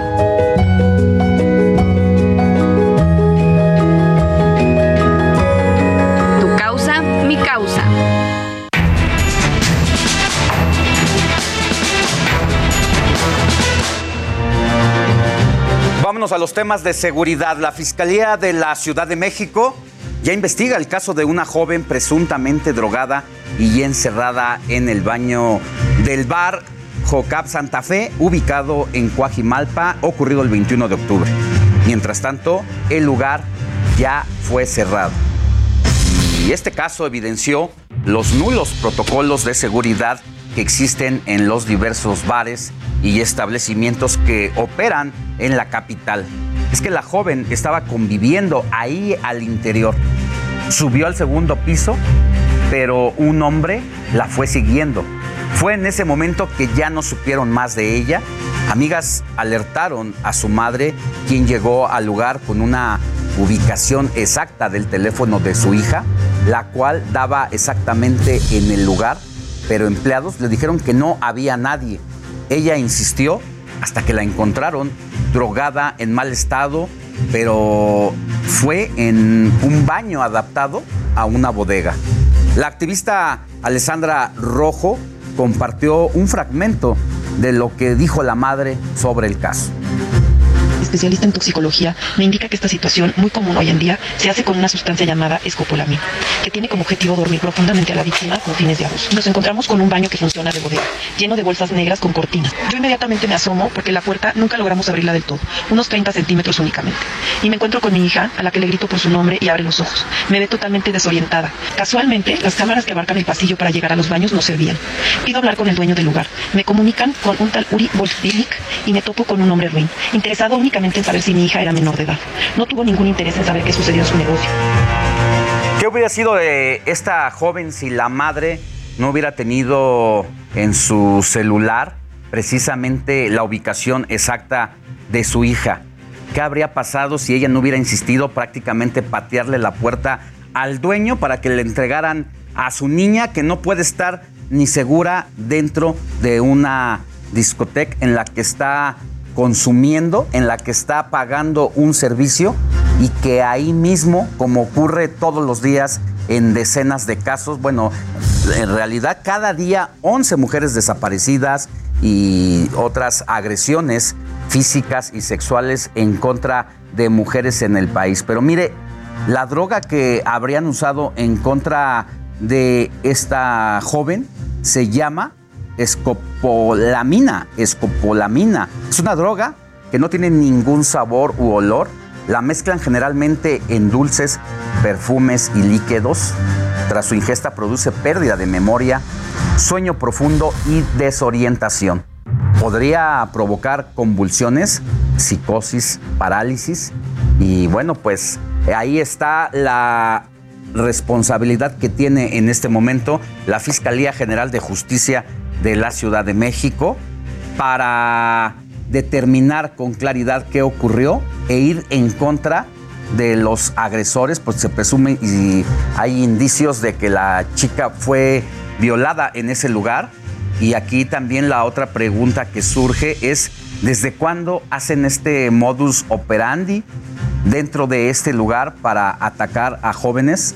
Y si hay alguien que nos está escuchando aquí y que haya padecido la mala fortuna de vivir esta pésima experiencia, esta pesadilla dentro de este bar de la demarcación de Miguel Hidalgo, no dude en denunciarlo ante las autoridades correspondientes para que les apliquen todo el peso de la, ley, de la ley a estos atacantes sexuales. Vámonos a más información porque los 17 congresos locales que se requerían para avalar la reforma que permite hasta el 2028 la presencia del ejército, ya ratificaron su aprobación, es decir, fue avalada por el constituyente permanente y ahora solo falta que se publique en el diario oficial de la federación. El gobernador de Nayarit, Miguel Ángel Navarro, defendió el actuar de la Guardia Nacional luego de considerar que hace labores de resistencia y contención. Habitantes de Villahermosa, Tabasco, vivieron momentos de terror luego de que un hombre atacó a pasajeros de una combi durante un asalto a la unidad. Hirió a cuatro mujeres y a tres hombres. Afortunadamente fue arrestado por agentes estatales. Y ahora vamos a Veracruz, donde la Secretaría de Seguridad y Protección Ciudadana detuvo a Antonio de Jesús N., mejor conocido como El Mara, implicado en el homicidio de las periodistas Yesenia Molinedo, Sheila Joana García, ocurrido en mayo de este año. Y ahí mismo en Veracruz, ocho mujeres adultas y dos niñas resultaron lesionadas luego de que estalló la pirotecnia almacenada en una bodega contigua a la iglesia del municipio de Coscomatepec. Y de acuerdo al Censo Nacional de Impartición de Justicia Estatal del INEGI, el año pasado en México fueron sentenciadas 35.052 personas. Esto representó un aumento del 42.1% respecto al 2020 y la, la mayoría correspondieron a personas adultas, solo el 2.8% fueron adolescentes.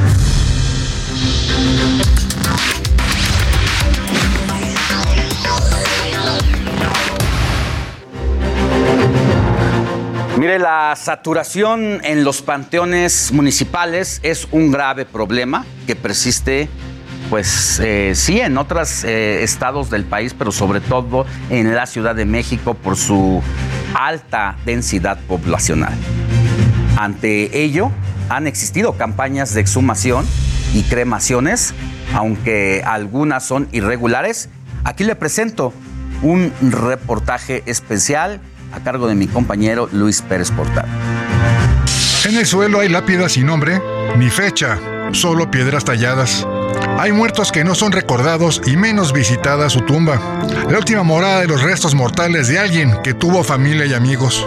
Como estas, hay miles en los 118 panteones que hay en la Ciudad de México, de ellos 14 concesionados y 104 públicos y dos de carácter histórico, el de San Fernando y el recinto del Cerro de Tepeyac. Algunas cubiertas por hojas, tierra y basura, debajo hay un olvidado u olvidada que a lo mejor vive en el recuerdo de alguien.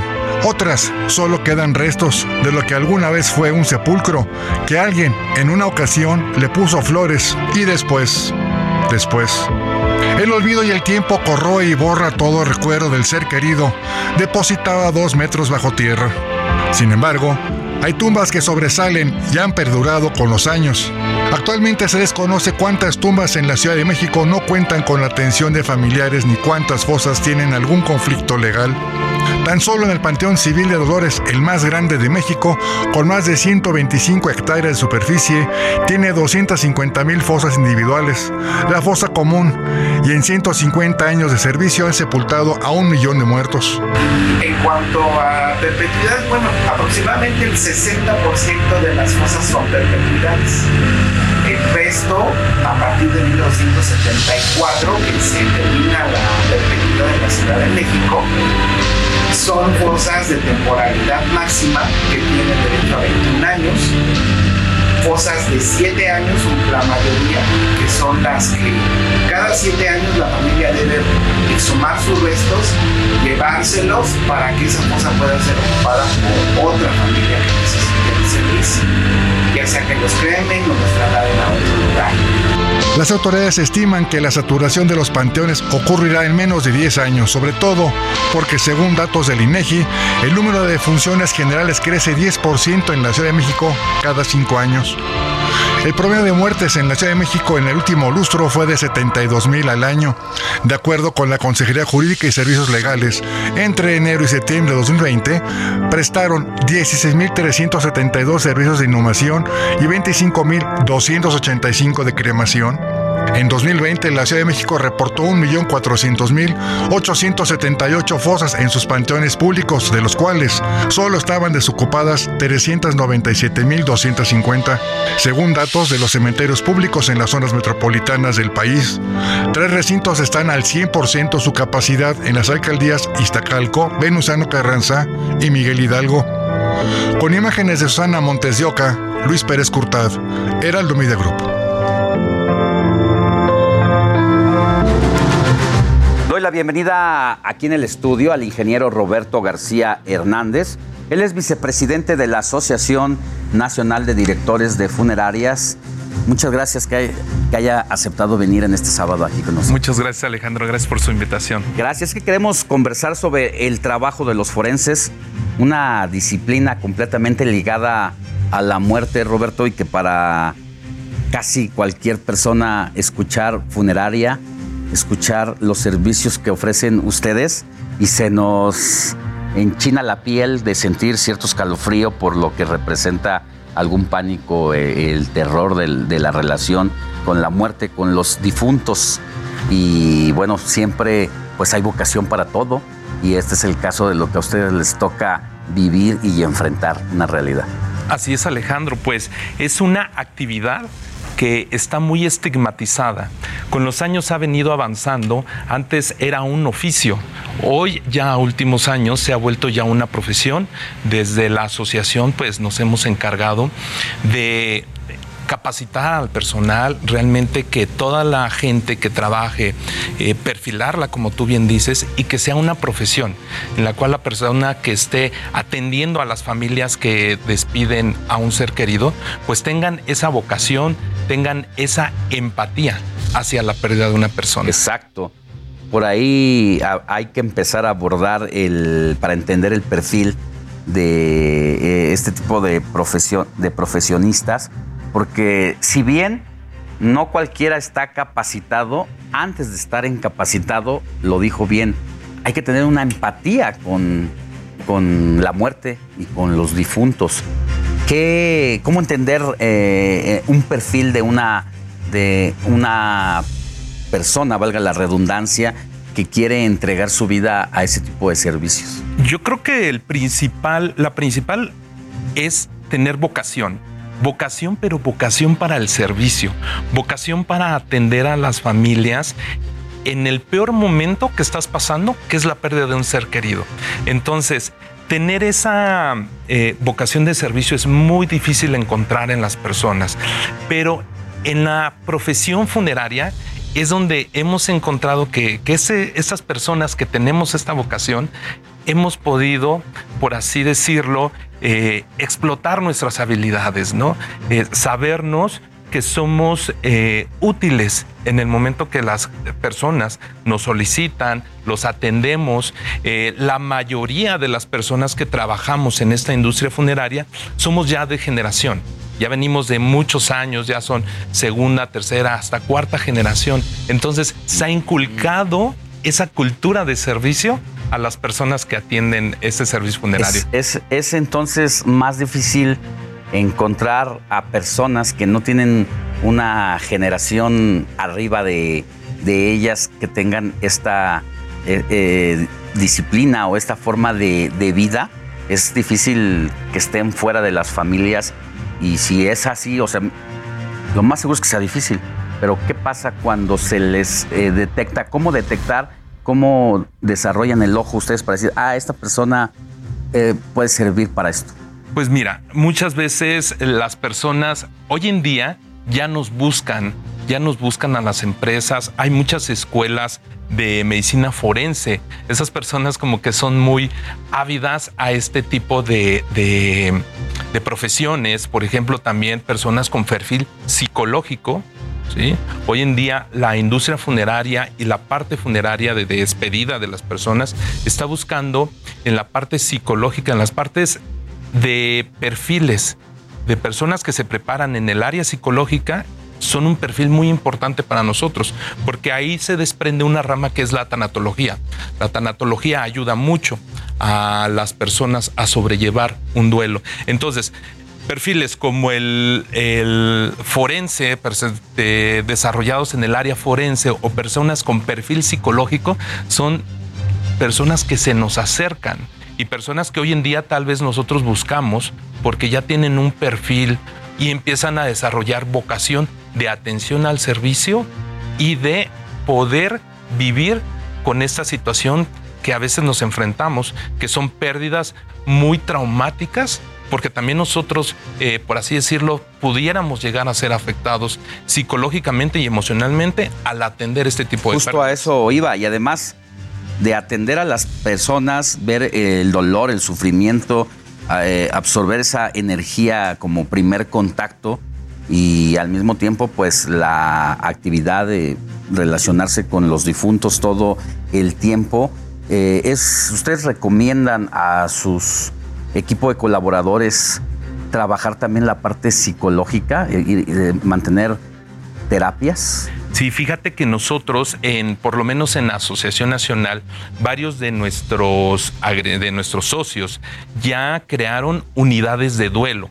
En estas unidades de duelo principalmente se atienden a las familias que pierden a un ser querido, pero también en conjunto a los colaboradores, porque todos los días estamos inmersos en esta actividad, en esta nube y en esta, pues sí, en esta nube de emociones. Ahora fue con COVID. La verdad que ahora en el COVID que todos los días atendíamos y fue un estrés emocional, un estrés de trabajo, de carga de trabajo, pues fueron muy útiles estas unidades de duelos y atendernos a nosotros también desde el área psicológica y tanatológica. ¿Qué cambió en el caso específico de las actividades de ustedes el COVID-19, que para todos fue un punto de quiebra, hay un antes y un después de la pandemia? Pero en el caso de quienes trabajan en esto de las funerarias, ¿qué cambió? Fíjate que cambió algo muy, muy puntual, que fue la profesionalización. Si bien desde años anteriores ya nos veníamos preparando para ser más profesionales, eh, si esta profesionalización la íbamos a ocupar a lo mejor en cinco años, la tuvimos que hacer en pocos meses. Entonces, eh, yo creo que el principal eh, punto de cambio fue la profesionalización del servicio funerario. El trabajador, el colaborador, el que atiende a las personas en los servicios funerarios, se volvió y nos hemos vuelto más profesionales en la atención. Ya. Bueno, pues ya casi nos vamos nada más que nos diga, pues en esto de, ¿existen los sustos reales en, de los difuntos para quienes trabajan o son solo mitos? Fíjate que yo tengo toda la vida, yo soy tercera generación, nunca me han espantado a mí, tampoco a mi familia, pero también debemos de aceptar que hay, per- hay personas que son más, más susceptibles a energías que Ya. no vemos y a lo mejor ellos sí perciben, pero por lo menos de manera personal a mí no me ha pasado. Que dice, me, me asustan más en las calles, en la calle ahí. Como bien dice, ¿no? Este, tenle miedo más a un vivo. Exactamente. Así es. Muchas gracias por haber venido con nosotros, No, ingeniero Roberto García Hernández, vicepresidente de la Asociación Nacional de Directores y de Funerarias. Gracias, Alejandro. Buen día. Buen día. Vamos a una pausa y volvemos con más información. Heraldo Radio, con la H que sí suena y ahora también se escucha.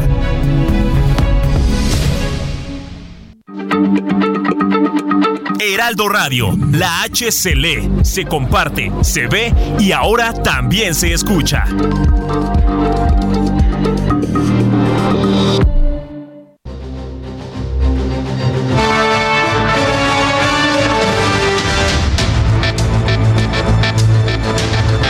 Resumen informativo.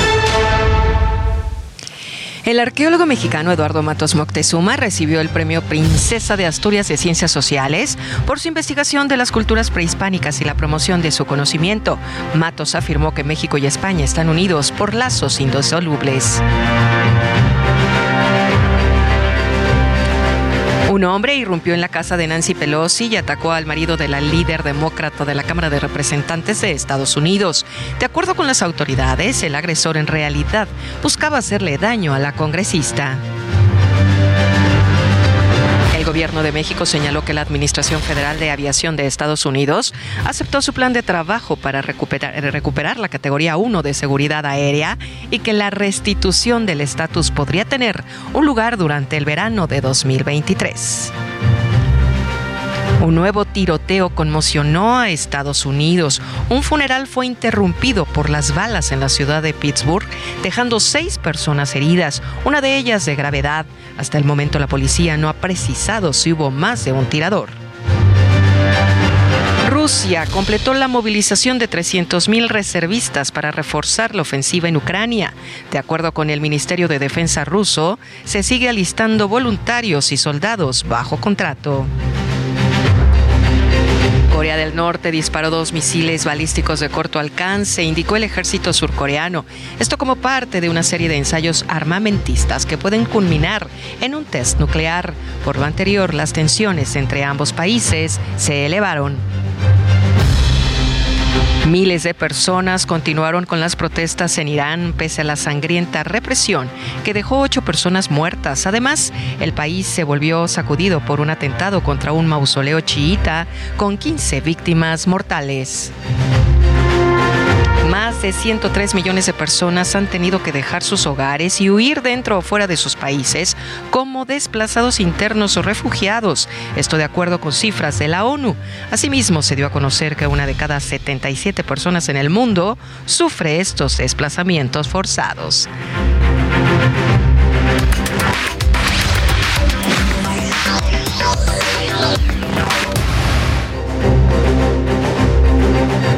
Gracias, Moni Reyes. Seguimos con la información. Y mire, hay opiniones encontradas alrededor de uno de los eventos deportivos más importantes del país. ¿Usted qué opina? ¿Es FIFI o no la Fórmula 1? Para usted, quizás sí o no, pero para alrededor de 300 mil personas que se darán cita en el Autódromo de los Hermanos Rodríguez, se trata de la oportunidad de apoyar a Checo Pérez y verlo intentar ganar el Gran Premio de Casa. Este sábado se llevará a cabo la clasificación, mientras que la carrera será el día de mañana a las 2 de la tarde. Escuchemos. Sí, sí me gusta. ¿Qué es lo que más te gusta? la adrenalina y la conducción. ¿Te gusta la Fórmula 1? No. ¿Por qué? Se me hace demasiado caro. Pagar 10 mil pesos por un boleto se me hace mucho dinero. Me gusta, me gustan sus carreras, me gusta lo que va haciendo por la Ciudad de México. Me encanta, estoy convencido que la Fórmula 1 nos está demostrando que los mexicanos podemos estar a primer mi- nivel mundial. Yo manejo y admiro al Checo Pérez. ¿Te gusta la Fórmula 1? Claro. ¿Qué es lo que más te gusta? o sea, el juego de estrategias y de como escuderías, temas de planeación y o sea, me, me gusta mucho la estrategia. Y según la Coparmex, el Gran Premio de la Ciudad de México dejará una derrama económica de 15.536 millones de pesos, lo que beneficia a diversas áreas y sectores de la economía capitalina que de mantener directa o indirectamente benefician a todos los ámbitos sociales, sean o no aficionados a este deporte. Asimismo, se proyecta que la Ciudad de México reciba tan solo en este fin de semana a más de 400 mil visitantes. Y mire este dato, solo la venta de alimentos y bebidas en el autódromo genera 200 millones de pesos. Esto nos dice la importancia que tiene la Fórmula 1 en México. Por lo tanto, a nadie sorprendió que el Gran Premio de México renovara contrato hasta 2025. Esto se debe a que las seis ediciones anteriores del Gran Premio favorecieron a la creación de 57 mil empleos y casi 90 mil millones de pesos en recursos acumulados. Pero para saber cómo se vive el ambiente previo a la clasificación, nos enlazamos en este momento hasta las inmediaciones del Autódromo de los Hermanos Rodríguez con Javier Ruiz. Javier, muy buenos días, ¿cómo está todo por allá? Hola Alex, ¿qué tal? Te saludo con gusto, excelente mañana. Pues Alex, una verdadera fiesta, como bien lo mencionas. Hoy justamente comienzan, pues a las 9 de la mañana más bien comenzaron la última práctica y cerca pues de las 4 de la tarde ya comenzarán pues la clasificación justamente para el día de mañana. Muchas personas que han por supuesto acudido pues al Autódromo Hermanos eh, Rodríguez a disfrutar pues del máximo automovilismo que se vive en, en, todo el mundo. En esta ocasión en México muchas personas por supuesto que han acudido y también Alex pues mencionar que desde muy temprano se monta un operativo por parte de elementos de la Secretaría de Seguridad Ciudadana Llegó el secretario Omar García Harfus a este punto, realizó por supuesto pues un recorrido para supervisar. Mencionar a Alex algo muy importante, están afuera vendiendo pues boletos Alex que se venden hasta en 50 mil pesos, esto supuestamente con un acceso total, son gafetes que vienen pues incluso ya hasta pues serigrafiados con algún número de serie, sin embargo mencionar que pues estos eh, boletos son falsos, hasta el momento han detenido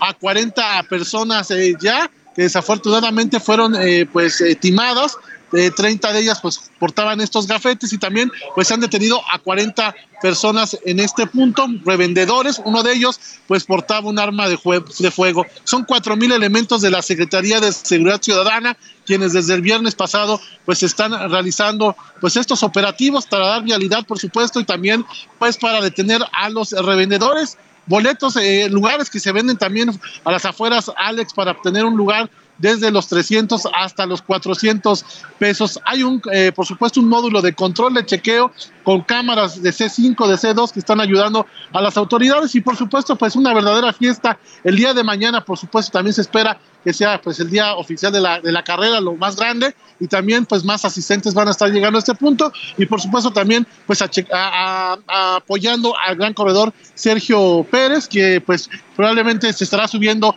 el día de mañana al podio aquí en el Hermanos Rodríguez. De momento, Alejandro, es el reporte que tenemos y por supuesto, pues estamos atentos. Muchas gracias, Javier Ruiz. Más adelante volvemos contigo. Claro que sí, estamos atentos. Hasta luego. Excelente tarde. Buenos días. Y para calentar motores tenemos algunos datos curiosos sobre esta competencia. Sean bienvenidos a la fiesta de la Fórmula 1 en la Ciudad de México.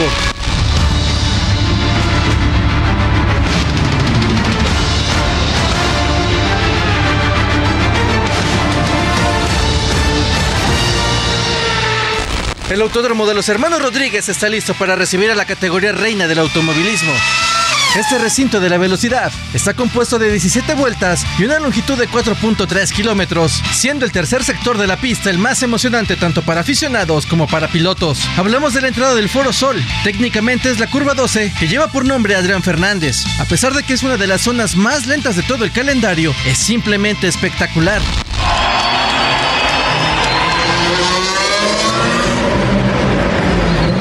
Otra zona del arido es la recta principal, ya que al ser territorio de RS se alcanzan velocidades punta de hasta 370 kilómetros por hora. Por lo anterior, los pilotos deben tener cuidado al momento de encarar la segunda recta. Esto se debe a que se adelantan la frenada, pueden bloquear las ruedas y prácticamente destruirlas. Otro punto clave para entender lo que sucede durante la carrera es la selección de neumáticos. En ocasiones, la estrategia se vuelve clave y la entrada en pits es un momento crítico para definir al ganador de la carrera. Pirelli estrenará en México sus neumáticos de 18 pulgadas y sugirió los compuestos suaves, medios y duros. Esto con la finalidad de que los pilotos puedan calentar los neumáticos de manera óptima y evitar el subviraje. Con 71 vueltas para recorrer los poco más de 305 kilómetros que se requieren para ganar la carrera, los pilotos deberán contemplar que en México la velocidad no lo es todo, ya que al disputarse a más de 2.200 metros sobre el nivel del mar, se debe cuidar el motor y en especial la temperatura de los neumáticos. Ahora sí, ya estás preparado para disfrutar como todo un conocedor el Gran Premio de la Ciudad de México. Fernando Galván, Heraldo Media Group. Y seguimos con todo el fervor, el fervor de la Fórmula 1 y en exclusiva para el informativo de fin de semana, Antonio Pérez, padre de Checo, nos reveló que tuvo que adelantar el parto de Sergio ocho días para luego poder acudir él a las 24 horas de Daytona. Esta es una eh, conversación que tuvimos con él recientemente, que ya le presentamos una parte y aquí recuperamos más de la charla que tuvimos con don Antonio Pérez. Yo tuve que adelantar el nacimiento de Checo ocho días para poder ir yo a las 24 horas de Daytona con Tomás López. Teníamos ya todo el proyecto hecho durante un año y Checo iba a nacer exactamente con la fecha de las 24 horas de Daytona. Entonces lo tuve que adelantar para yo poderme ir a trabajar con Tomás a las 24 A ver, cuéntenos eso, ¿cómo que adelanta el nacimiento de su hijo? Es decir. ¿acompaña a su esposa al médico antes de tiempo o cómo? Lo platicamos con el doctor y había plan A o plan B. Que naciera Checo sin que estuviera yo en Guadalajara o que naciera Checo si lo adelantábamos ocho días. Ya se puede, hoy la ciencia te lo dice. Entonces el doctor nos dice, el niño ya está bien, o sea, con una cesárea podemos adelantar el parto y entonces pues adelantamos el parto con una cesárea. Y también nos reveló uno de los momentos más complicados para él, el día que Checo dejó las carreras para buscar convertirse en futbolista de las Águilas del América. Eh, es cierto que en algún momento Checo Pérez mm, hizo una pausa en, en el automovilismo para tomar un balón de fútbol y dedicarse a querer ser jugador de fútbol. Caray, traes buena, traes buena información. Aquí viene un tema que me dolió mucho. Son de las cosas más fuertes que me ha sucedido cuando Checo me dice, iba a ser campeón de los go-karts, ¿no? Y la carrera en Jalisco. Era la última carrera. Y va Emilio Azcárraga a Guadalajara. Por ahí está la fotografía, ¿eh? Me prestan la fotografía de Emilio Azcárraga y, Checo. Ahorita la vas a ver. O sea, me acuerdo y casi se me salen las lágrimas para que me entiendas.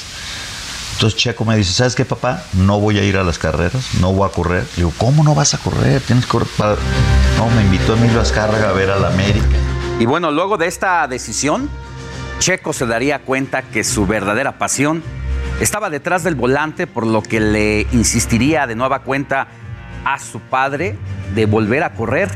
Al momento de recibir la oportunidad, don Antonio se dio cuenta de cómo el checo regresó con más fuerza y del potencial de su hijo. Cuando regresa, regresó más fuerte que nunca, con una hambre y unas ganas. Y ahí es donde me doy cuenta que es el mejor piloto del mundo a los 12 años. Desde ahí usted lo supo. Desde ahí. Toñito me decía, papá, no digas eso. Hijo, tu hermano es fuera de serie. O sea, lo que está haciendo con este Shifter 125, como maneja a su edad, no hay otro piloto en el mundo que pueda hacer esto. Y bueno, pues después de estas revelaciones, pues ya entendemos un poco más a quien se está volviendo en uno de los pilotos más importantes del mundo en este momento. Y comparando cuánto gana el checo respecto a otros deportistas mexicanos, y no se diga de allá de Jalisco, pues mire, el Canelo, el Chicharito y el Checo, pues que curiosamente son de aquella entidad, son los únicos tres deportistas activos entre la decena de los mexicanos mejor pagados de todos los tiempos, donde el piloto de la Fórmula 1, quien actualmente gana 8 millones de dólares al año, ocupa el tercer lugar y tiene una fortuna de 56.5 millones de euros. El futbolista del Galaxy, Chicharito Hernández, actualmente se lleva al año 6 millones de dólares y se encuentra como el segundo lugar de deportistas activos con una fortuna de 62.9 millones de dólares en sueldos. Y el Canelo Álvarez tiene noqueados a todos los deportistas de la historia tricolor con un sueldo anual aproximadamente de 73 millones de dólares, sin contar patrocinadores, con lo cual tiene una fortuna de 461 millones de dólares en sueldos. Así que tres deportistas, tres estrellas deportivas de distintos de distintas disciplinas, pues están en el top de los mejor pagados. Y mire, la semana pasada le presenté información sobre un grupo de 40 personas que fueron defraudados por un hombre que prometió venderles boletos para el Mundial. Sin embargo, todo fue una farsa. Tras haber recibido en su cuenta personal depósitos y transferencias que suman más de 1.700.000 pesos, las víctimas se han unido, pero nada han podido hacer todavía para que se proceda en contra de su embaucador, a pesar de que se tienen todos los datos personales como su estado de cuenta, identificaciones, domicilio y evidencia de las conversaciones. El sábado pasado hablamos con Mario Urrea, una de las víctimas, y ahora para darle seguimiento a la historia, conversamos con Genaro Gómez, otra persona defraudada. Ya muchos levantamos las denuncias, ya sea de manera digital o presencial en la fiscalía correspondiente. Entonces, pues estamos en ese proceso, ¿no? Eh, también, pues por nuestra parte, nosotros estamos tratando de contactar a las autoridades de aquí de México, tanto a la embajada de, este, de México en Qatar, eh, la embajada de Qatar aquí en México, incluso a la Secretaría de Relaciones Exteriores con el licenciado Marcelo Brad, justamente para hacer que esta situación se regularice. Y bueno, bueno, además reveló que la policía cibernética se encuentra investigando el caso. Se recurrió ya a esa instancia. Hasta ahorita todavía no tenemos como tal una, una respuesta concreta por parte de ellos, pero sí, este, sí, definitivamente también este, pues recurrimos eh, desde un inicio a, la policía cibernética para tratar de localizarlo y, y ver de qué forma nos podían apoyar ellos. Y otro de los puntos clave sobre la investigación de la persona que defraudó a esta gente es si se trata de alguien real o de una suplantación de identidad. Hace aparentar que realmente sí es la identidad de él, o sea, porque hemos, a pesar de que al parecer sus y su credencial de lector que nos proporcionó a nosotros al parecer no son este, reales, no son verídicas. Este, su nombre sabemos que sí existe porque tenemos incluso copia de su CURP, de su registro, lo cual sí coincide completamente con sus datos de, la credencial de lector que nos proporcionó. Entonces, hemos incluso eh, contactado a los familiares de, Bernardo, a las hermanas, a las tías, a las abuelas, y todo eh, coincide en que el, nombre es real, ¿no? El, apellido Oñate también este, pues es completamente verídico.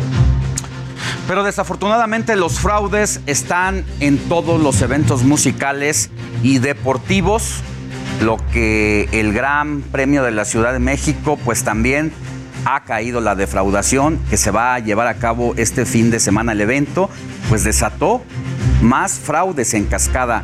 De acuerdo con información obtenida por este medio, dos mujeres jóvenes estafaron a aficionados de esta competencia. La información revela que se crearon dos grupos de WhatsApp con más de 300 personas donde se organizan para proceder legalmente en contra de las victimarias. Se trata de Viviana N y Sarvia N y usaron el mismo modus operandi para llevar a cabo su fechoría. Los casos no solo ocurrieron en la Ciudad de México, sino en otras partes del país. En una de las denuncias que se les presentó es el caso de una mujer que asegura haber sido defraudada con cerca de 3 millones de pesos. La Fiscalía de Justicia de la Ciudad de México ya solicitó el apoyo de la Guardia Nacional para que intervenga en este caso, por lo que en total se habla de por lo menos un fraude por más de 30 millones de pesos a cargo de estas personas. Y nadie puede conseguir, eso le decimos aquí que ponga mucha atención, porque nadie puede conseguir boletos por debajo del valor real de los eventos. Recuerde que no debe dar dinero a desconocidos, aunque muchas veces usen páginas de internet que en apariencia, en apariencia son seguras y oficiales, pues porque los estafadores se las ingenian para hacerle creer que todo es realidad. Y el caso de estas chicas que se presentaron como representantes de una agencia de venta de boletos, pues simple y sencillamente no existía. Y para saber, para saber cuáles son las lagunas legales que se tienen en este tipo de fraudes.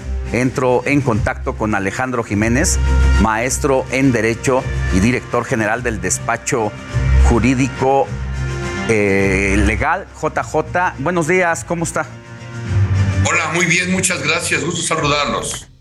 Oiga, pues hemos estado dando aquí cuenta de cómo han crecido los fraudes y ahora con esto del comercio electrónico, pues todavía se disparan con mayor facilidad para quienes eh, se las ingenian para estafar a las personas.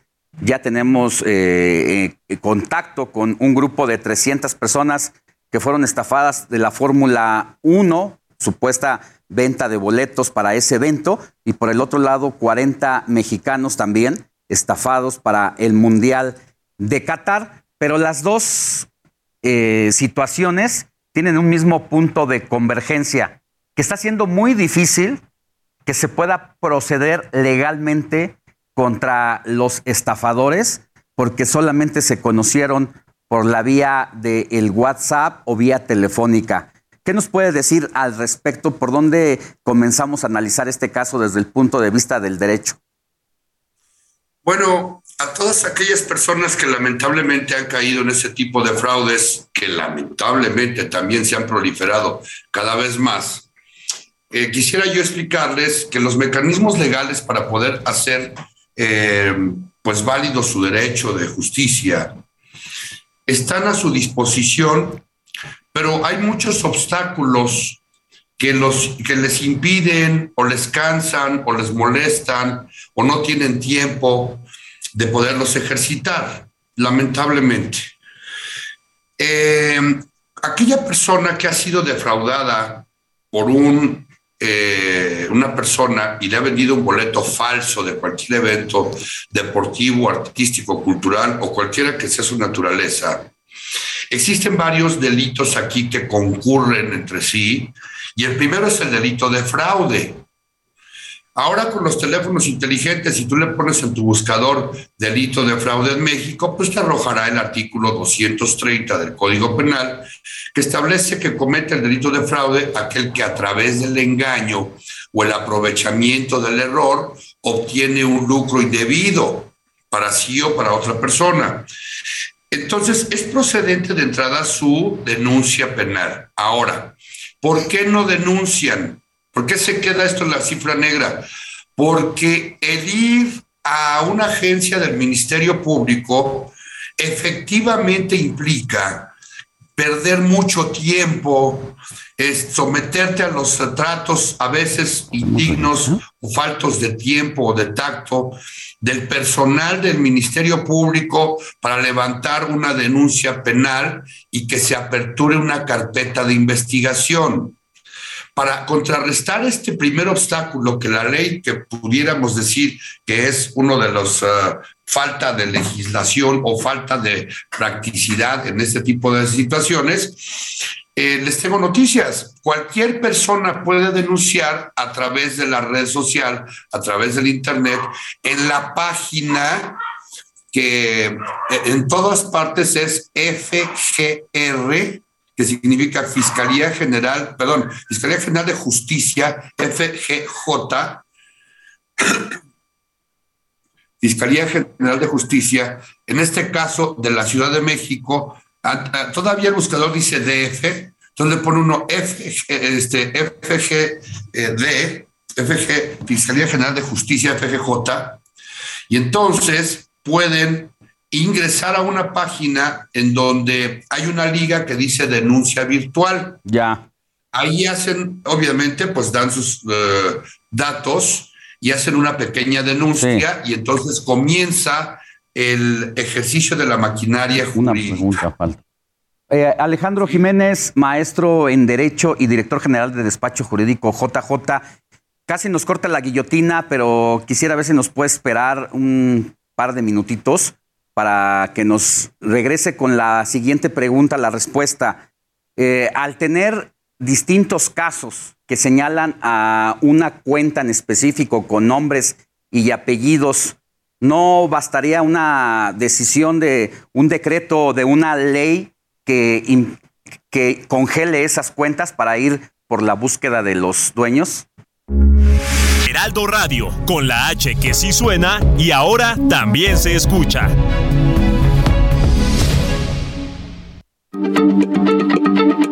Heraldo Radio, la H se lee, se comparte, se ve y ahora también se escucha.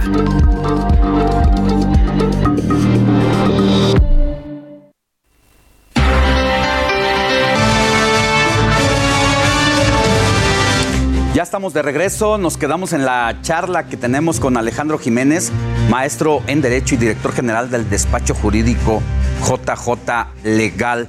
Nos iba a contestar sobre lo que se puede hacer desde eh, el lado de las autoridades de gobierno o del poder legislativo para impedir que haya estos fraudes y si se podían congelar las cuentas cuando existen denuncias en cascada que señalan a una persona y que la Comisión Nacional Bancaria y de Valores puede documentar que a esas cuentas entraron de manera irregular o sospechosa cierta cantidad de recursos.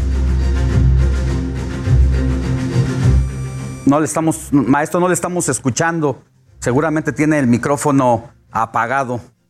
Ok. Ahí estamos. Sí existe una, perdón, si existe una posibilidad, claro que existe la posibilidad de que como una medida eh, precautoria se solicite a la autoridad que se congelen las cuentas de aquellas personas que han recibido irregularmente cantidades inusuales y que sobre todo si viene una denuncia en, en cascada, pues sí, eh, se puede solicitar al Ministerio Público, se genere una audiencia de control para que el juez se pronuncie en ese sentido y en ese caso poder tener eh, la garantía de que su dinero no se va a esfumar. Ahora bien, eh, la policía cibernética ya puede determinar desde dónde se hacen la, esa cuenta, ya sea de, de redes sociales, de WhatsApp y también la geolocalización. Es decir, pocas personas saben que queda un rastro de donde andamos durante cierto, cierto tiempo y te dicen de momento a momento eh, dónde, dó- qué hiciste, más bien a dónde fuiste y cuál es tu geolocalización con relación a ese teléfono celular. A menos que los defraudadores, pues efectivamente lo utilicen únicamente para llevar a cabo ese evento y después, pues eh, se deshagan de él. Ahora, más bien aquí la ciudadanía somos los que nos tenemos que proteger ante el, eh, la forma en que nos ha rebasado el, el- el- índice delincuencial en nuestro país. O sea, eh, ya están rebasadas las autoridades en ese sentido y lo que tenemos que hacer primero es perder la apatía. O sea, una persona cualquiera, como estaba yo refiriendo, cuando eh, sufre este tipo de situaciones, dice, no, ya, ya que se pierde el boleto, ya, no importa, y ya, espérame. O sea, por eso estamos como estamos. En ese sentido, no ejercemos nuestros derechos. Entonces, presenta tu denuncia penal a través de la, la página de internet que decía yo que es FGJ, di- esto, www.fgj.gov y de ahí una liga para que puedas denunciar. Bien. Ahora, ¿cuáles, ¿cuáles son las lagunas de la ley? Bueno, la falta de presupuesto para poder investigar a fondo, escrupulosamente, el paradero de estas personas, que como es muy difícil al anonimato de las redes sociales poderlas localizar, entonces no se meten a- a- más allá de la investigación Bien. y, eh, y, en este caso, pues eh, nadie insiste, se queda en la cifra negra y se prolifera este delito. Muy bien. Gracias, maestro. Pues les vamos a dar seguimiento a este caso y cualquier duda, si nos ayuda, nos comunicamos con usted. Con mucho gusto, aquellas personas que han sido defraudadas, aquí están para servirles. Que tenga buen día. Hasta luego. Gracias. Y ahora es momento de hablar sobre los cambios más significativos que dejó la pandemia en el mercado inmobiliario. Está en el, pues en este caso, el arrendamiento y Luis Ramírez, director de Vive de las Rentas y Legal Global Consulting, nos tiene todos los detalles. Mi querido Luis, muy buenos días. Querido Alex, muy buenos días. Me da mucho gusto saludarte y efectivamente, pues la pandemia, eh, hubo muchos cambios durante la pandemia respecto de los arrendamientos. Primero, las personas buscaban sitios alejados de las ciudades eh, para estar, eh, pues obviamente durante el confinamiento, pero ahora la pandemia ha cambiado, los eh, confinamientos han terminado y las personas están volviendo, están volviendo a rentar, a obtener esa independencia. Recordar que datos del INEGI, el 33% de los hogares en México son hogares unipersonales, es decir, las personas buscan esa independencia, los jóvenes quieren dejar de vivir con sus padres, pero también, por supuesto, esto no es nada más para los jóvenes, no es nada más para los millennials. Hay un montón de eh, sectores de la población que eh, necesitan vivir solos, los separados, las, los divorciados, en fin, eh, hay un segmento tremendo, pero también adultos mayores que no quieren vivir con sus hijos, que quieren vivir aparte, en fin, en este orden de ideas,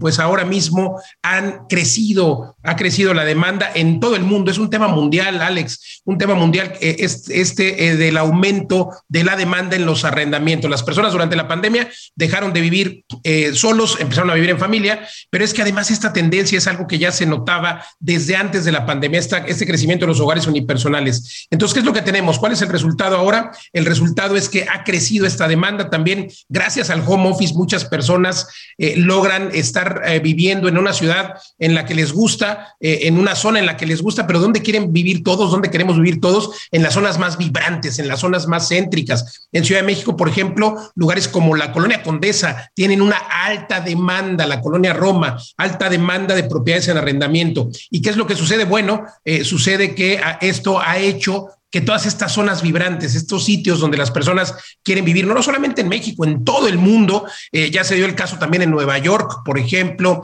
en Barcelona, en España, eh, en Madrid, en fin, donde por cierto muchos arrendatarios, muchos inquilinos han revelado que sufren algo que se llama casting inmobiliario. Eh, es decir, los propietarios están en un momento, como estamos en un momento de rentas, los dueños de propiedades están en un momento en el que pueden pedir todo lo que quieran. Piden, por supuesto, comprobantes de ingresos, pero bueno, hoy las personas han vuelto a los 60, han vuelto a los 90, donde tenían que ir bien vestidos para que el inquilino no, eh, más bien para que el propietario le echara un ojo al inquilino desde la óptica de, eh, pues tú sabes esto, de que si me da mal espina o me da buena espina. Entonces hoy las personas están reportando que tienen que sufrir un casting en el que les piden un montón de cosas, pero sobre todo tienes que dar buena apariencia cuando vas a rentar, porque si no te lo ganan. Y es que no hay propiedades ya en renta en ciudades como Barcelona, en lugares céntricos como la Ciudad de México. Pero esto, insisto, Alex, se repite en todas las ciudades. Ya lo vaticinaba tu servidor respecto de que estábamos entrando a un mercado de rentas y es que también la economía no permite que las personas puedan comprar una casa como no permiten comprar una casa, bueno, eh, pues tienen que rentar. La necesidad de vivienda sigue, pero otra vez en lugares céntricos. Así es que es el momento de las rentas y es el momento en el que las rentas han subido tan solo en lo que va del año, se prevé, han subido un 20% en lo que va de este 2022, pero también subieron en 2021,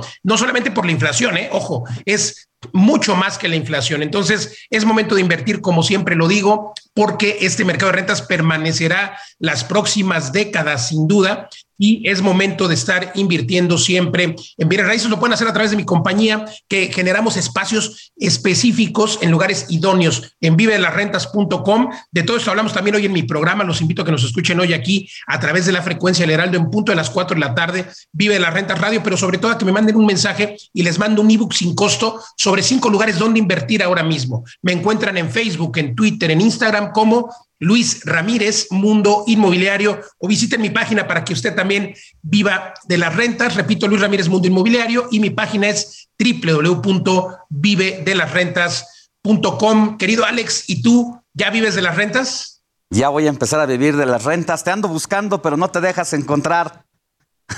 Amigo, nos vemos pronto con mucho gusto. Muchas gracias, te mando un abrazo y te escuchamos hoy a las 4 de la tarde en el Heraldo Radio. Y miren otra información, le cuento que en Coyoacán instalaron dos casas de los sustos donde niños, adultos y todo tipo de personas pueden vivir una experiencia de terror totalmente gratuita.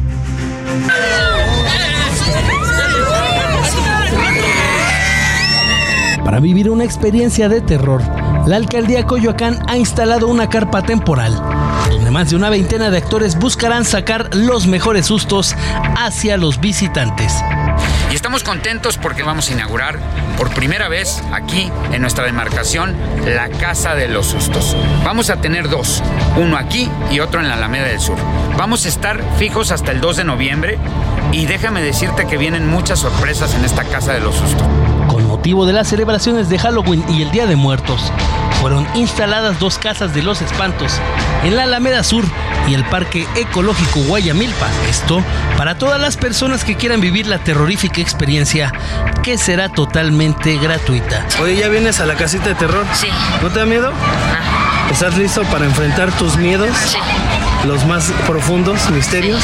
Zombies, monstruos, espectros, demonios y asesinos seriales habitan estas dos casonas que abrirán sus puertas para los más valientes desde el 28 de octubre hasta el 2 de noviembre, desde las 7 hasta las 11 de la noche.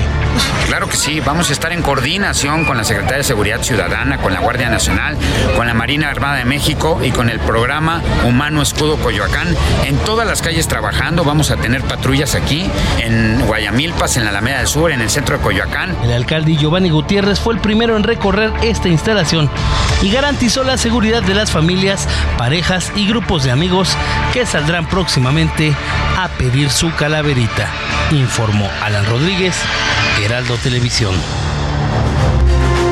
Mire, orgullosamente México es semillero de cantantes líricos y uno de ellos que se encuentra en el top es precisamente don Fernando de la Mora, con quien charlamos y nos hizo estas revelaciones a lo largo de 34 producciones de su vida musical.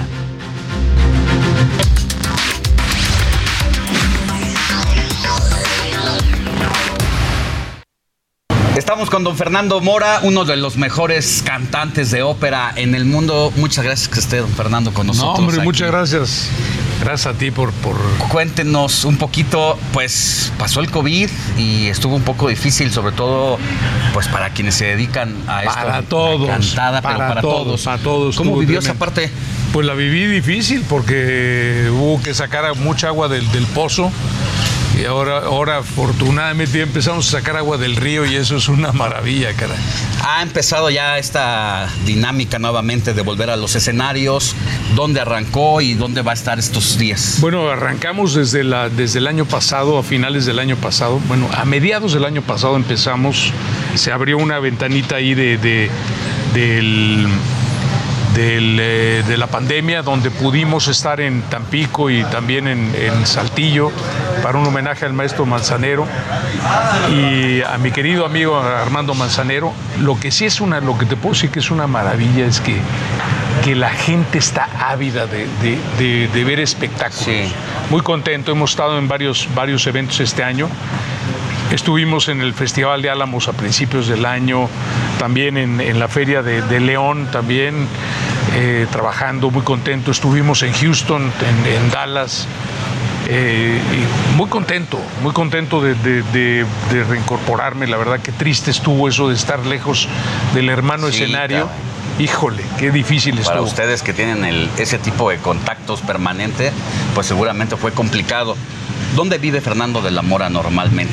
Yo vivo en la Ciudad de México cuando me cae la noche por aquí, porque la verdad estoy muy, muy- soy muy inquieto y me encanta estar siempre en proyectos. Ahorita estoy a punto de, de, de- de incorporarme ya al evento de, de- de lleno, al, al evento de, Texcoco. Voy a estar este, viajando esta tarde otra vez a Texcoco para, para, para seguir ensayando con la, con la banda sinfónica de- de- del municipio de Texcoco, que, va- que es con lo que vamos a abrir el, el- el evento.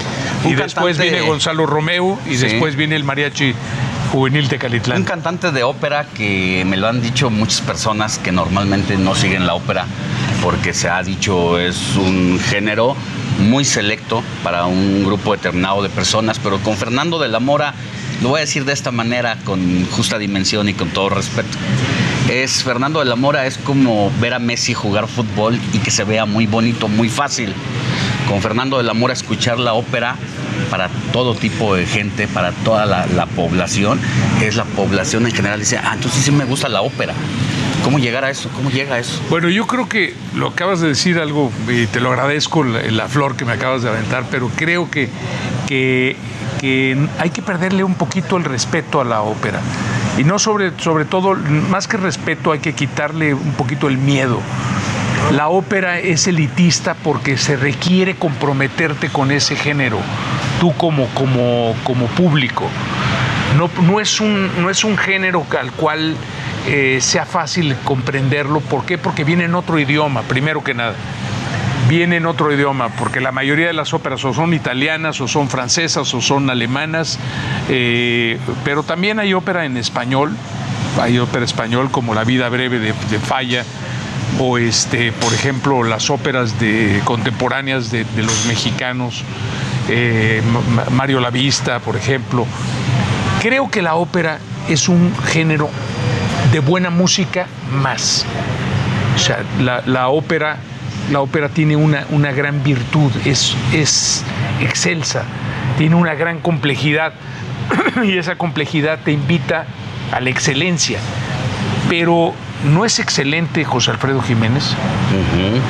O sea, eh, amaneció otra vez entre tus brazos o amaneció otra vez en tus brazos o este, ella o si nos dejan o la media vuelta o Agustín Lara con Granada, con eh, Farolito, con solamente una vez o María Grieber con, con Júrame, Muñequita Linda, que se llama Te Quiero Dijiste, eh, o Armando Manzanero con Contigo Aprendí, Por Debajo de la Mesa. Esa tarde. Esta tarde vi llover, Adoro, Mía, el maestro Esperón con Flor de Azalia, con, con Mía también.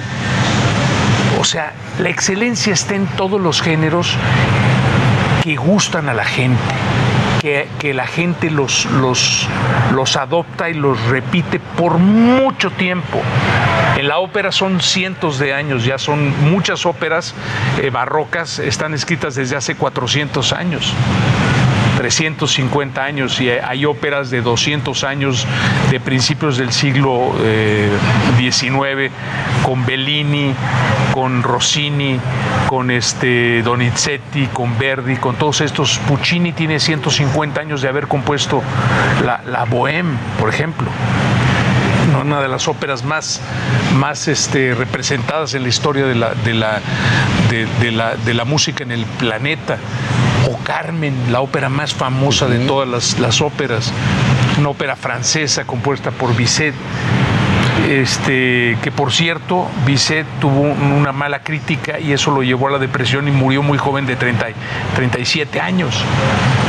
La ópera más famosa, o sea, imagínate, qué maravilla.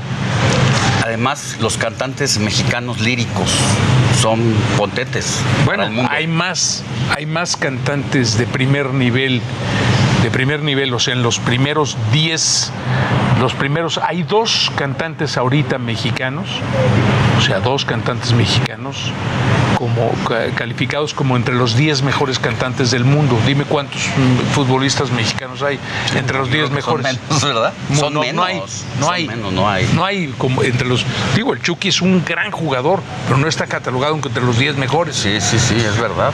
Es verdad. O el Chicharito, que, que ni, ni me lo convocan para la selección. Sí, es una cosa es que jueguen de México en otra parte del mundo, pero que no está dentro del. O sea, a lo que me refiero hay, hay que tener, hay que tomar en cuenta, hay que tomar en cuenta la excelencia de nuestro país en la música, eh, porque realmente la, excelencia de los cantantes mexicanos en la ópera ha sido realmente relevante en los últimos años. De todos los escenarios que ha pisado, ¿con cuál tiene un bello recuerdo, algo que le haya impactado? Mira, no es cliché, pero te voy a decir que con todos, porque ¿dónde, ¿cómo puedo poner por delante al Metropolitan de Nueva York, que es uno de los teatros más importantes del mundo, o la Scala de Milán, o el, Covent Garden de, Londres, o la, Ópera Estatal de Viena, o, la Ópera de París, o la Ópera de, Barcelona, el Liceo de Barcelona, o el Teatro Real de Madrid? En todos estos teatros que he tenido el privilegio de cantar, o en el, Palacio de Bellas Artes, o el Teatro de Gollado de Guadalajara, que, que han, que han comprometido mi, mi- mi vida, mi carrera, o sea, que en su momento fueron tan importantes uno como el otro. teatros importantes como creo que no hay no hay una gran diferencia. La diferencia está en qué tanto te emociones tú como, como artista. Y yo me emociono muy fácilmente. Dicen, hay que, hay, no hay que perder la capacidad y la sensación de un niño de cinco años, ¿no? Bueno, la capacidad de asombro, maestro. Bueno, hablamos de una joya, de una joya. ¿Se ha enfermado de la garganta y ha tenido que cancelar a veces? Varias veces. ¿Qué representa pocas, eso pocas, para- ve- pocas veces en mi carrera, pero lo, ha sucedido, ha sucedido varias veces, más de cinco veces, yo creo. Y eso significa que eres ser humano y que, que, pues te puede venir un catarro y, y se te inflama la garganta y el doctor no te desinflama lo suficiente para que puedas ejecutar una ópera muy compleja y pues hay que cancelar, porque no puedes poner en riesgo la calidad del evento y siempre, en todos los teatros importantes del mundo, siempre tienes un suplente. Y es alguien que está esperando el momento, El también para, para ponerse y, y dar lo mejor de sí. Ahora sí que tiene el escenario allí para aprovecharlo. Eh, preguntas muy concretas. ¿Tequila o mezcal? Tequila. ¿Gorditas o tamales? ¿O tacos? Depende de los tamales y depende de las gorditas y de dónde, en qué lugar. Los dos me encantan. O sea, gorditas de chicharrón me fascinan y me encantan los tamales norteños. Los de allá de Coahuila son una belleza, los de, de Ramos Arispe, de Saltillo. ¿Te gusta el fútbol? Me encanta. ¿A quién le va al Soy la Chiva. América, a las Chivas? Soy Chiva. Chiva de corazón. Chiva, pero, pero no odio a la América, lo, lo admiro, porque, porque si no admiras a tu enemigo, pues entonces no, no, no sirves para nada. O sea, tienes que, que, si odias a tu enemigo y quieres que desaparezca, pues entonces ¿dónde está la competencia? No, yo respeto mucho a la América y creo que este año fue un súper equipo. Los echaron para afuera muy gacho el, el Toluca, me dio mucho gusto, pero, pero los echó muy gacho el Toluca, el Ambriz, mis respetos con Ambriz. Pero sí soy, soy Chiva y soy muy crítico también de, mi- de mis Chivas. ¿Cómo vio la temporada para las Chivas? Pues la vi mediocre, la vi bien. Eh, eh, Llegamos a, a repechaje, pero pues ahí nos quedamos. Se extraña a don Jorge Vergara. No creo. A mí me caía gordísimo Jorge Vergara por presumido, pero lo admiraba mucho también. O sea, la, La verdad. Sí, administración. sí, yo creo que a Mauri, su hijo, es mucho mejor que él, para mí. sí punto de vista muy especial. ¿Va a levantar en algún momento? Definitivo, porque el chavo, el chavo creo que, que tiene mucha, mucho, tiene mucho que dar. Yo creo que está comenzando a tomar poder, de su- a tomar posesión de su poder y espero que sea lo suficientemente inteligente para, para desarrollarlo bien. El equipo lo requiere, la verdad, el, el Guadalajara no solamente es un equipo de fútbol, es un representante de nuestro patriotismo y creo que el, los- el ser chiva, ¿me entiendes? Es como, como ser mexicano. O sea, Sí. yo lo digo La así. nacionalidad, dicen. Sí, sí, sí. Creo que también los americanistas deben de, de- de tenerle respeto a las Chivas porque, porque sin Chivas América no es nada. Y sin América Chivas no es nada. Punto. ¿Sí baila Fernando de la Mora? Por supuesto. En los eventos. Bueno, acabo de, acabo de bailar en la boda de mi hija el sábado pasado y la verdad que muy contento. Sí, no soy un buen bailarín, pero no me importa. ¿Salsa o cumbia? ¿O de todo? Pues de todo, la verdad, lo único que eh, no soy un amante del reggaetón, pero no lo desprecio y si hay que bailarlo, pues lo bailamos. Es que eso iba. ¿Cómo está viendo los fenómenos musicales de esta generación? Bad cua- Bunny, ¿cómo como anda eso? cualquiera de los fenómenos, cuando yo, cuando yo este, era adolescente me tocó el crecimiento del, del rock ácido, del rock progresivo, del rock que, que rompió todas las barreras de, del- de la música en muchos sentidos y éramos catalogados como, como, como como barbajanes, ¿me entiendes? Los Sí. que amábamos esa música, pero unos grupazos como Led Zeppelin o Deep Purple o, o- o The Who o Pink Floyd, todos esos grupazos, bueno, pues marcaron una época muy importante, una época difícil, ¿eh? porque acababan de salir los Beatles del, del, del- del negocio, se quedó un vacío enorme unos cuantos meses porque Eric Clapton se encargó de, de rellenarlo con su Cream y con todos estos grupazos, eh, Quicksilver y todos estos megagrupos. Y yo creo que hablar de la música es hablar de un compromiso, es hablar de una, de una pasión, es hablar de, de, de qué estás, a- cómo estás hecho, de qué estás, a qué te, a qué te comprometes como, como ser humano para gozar. ¿Lo vamos a ver entonces en Texcoco? En Texcoco este domingo, este domingo a las 8 de la noche empieza el evento, vayan temprano a las 4 para que encuentren buen lugar, porque la gente va a llegar muy temprano desde las 4. O sea, mañana, ¿eh? Atención. Mañana nos vemos ahí a las, ¿qué? ¿8 de la noche? A las 8 de la noche, bueno, yo empiezo a cantar a las 8 de la noche. Voy a empezar con la banda, eh, con la banda sinfónica de- del municipio de, de- de Texcoco. En la Alameda nos vemos de Texcoco. Va a ser algo muy bonito. Lo voy a estar con, también con el maestro Gonzalo Romero y su quinteto y el gran mariachi juvenil de Catitlán. Ahí los espero. Gracias, Fernando de la Mora. Que tenga Gracias a buen ti, día. Alex. Muchísimas gracias.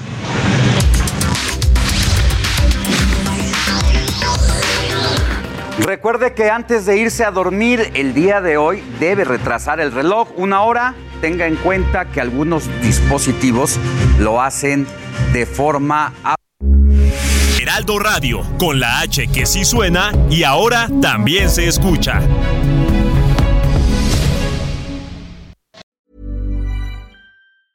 Even when we're on a budget, we still deserve nice things. Quince is a place to scoop up stunning high-end goods for 50 to 80% less than similar brands. They have buttery soft cashmere sweaters starting at $50, luxurious Italian leather bags, and so much more. Plus, Quince only works with factories that use safe, ethical, and responsible manufacturing. Get the high-end goods you'll love without the high price tag with Quince. Go to quince.com/style for free shipping and 365-day returns.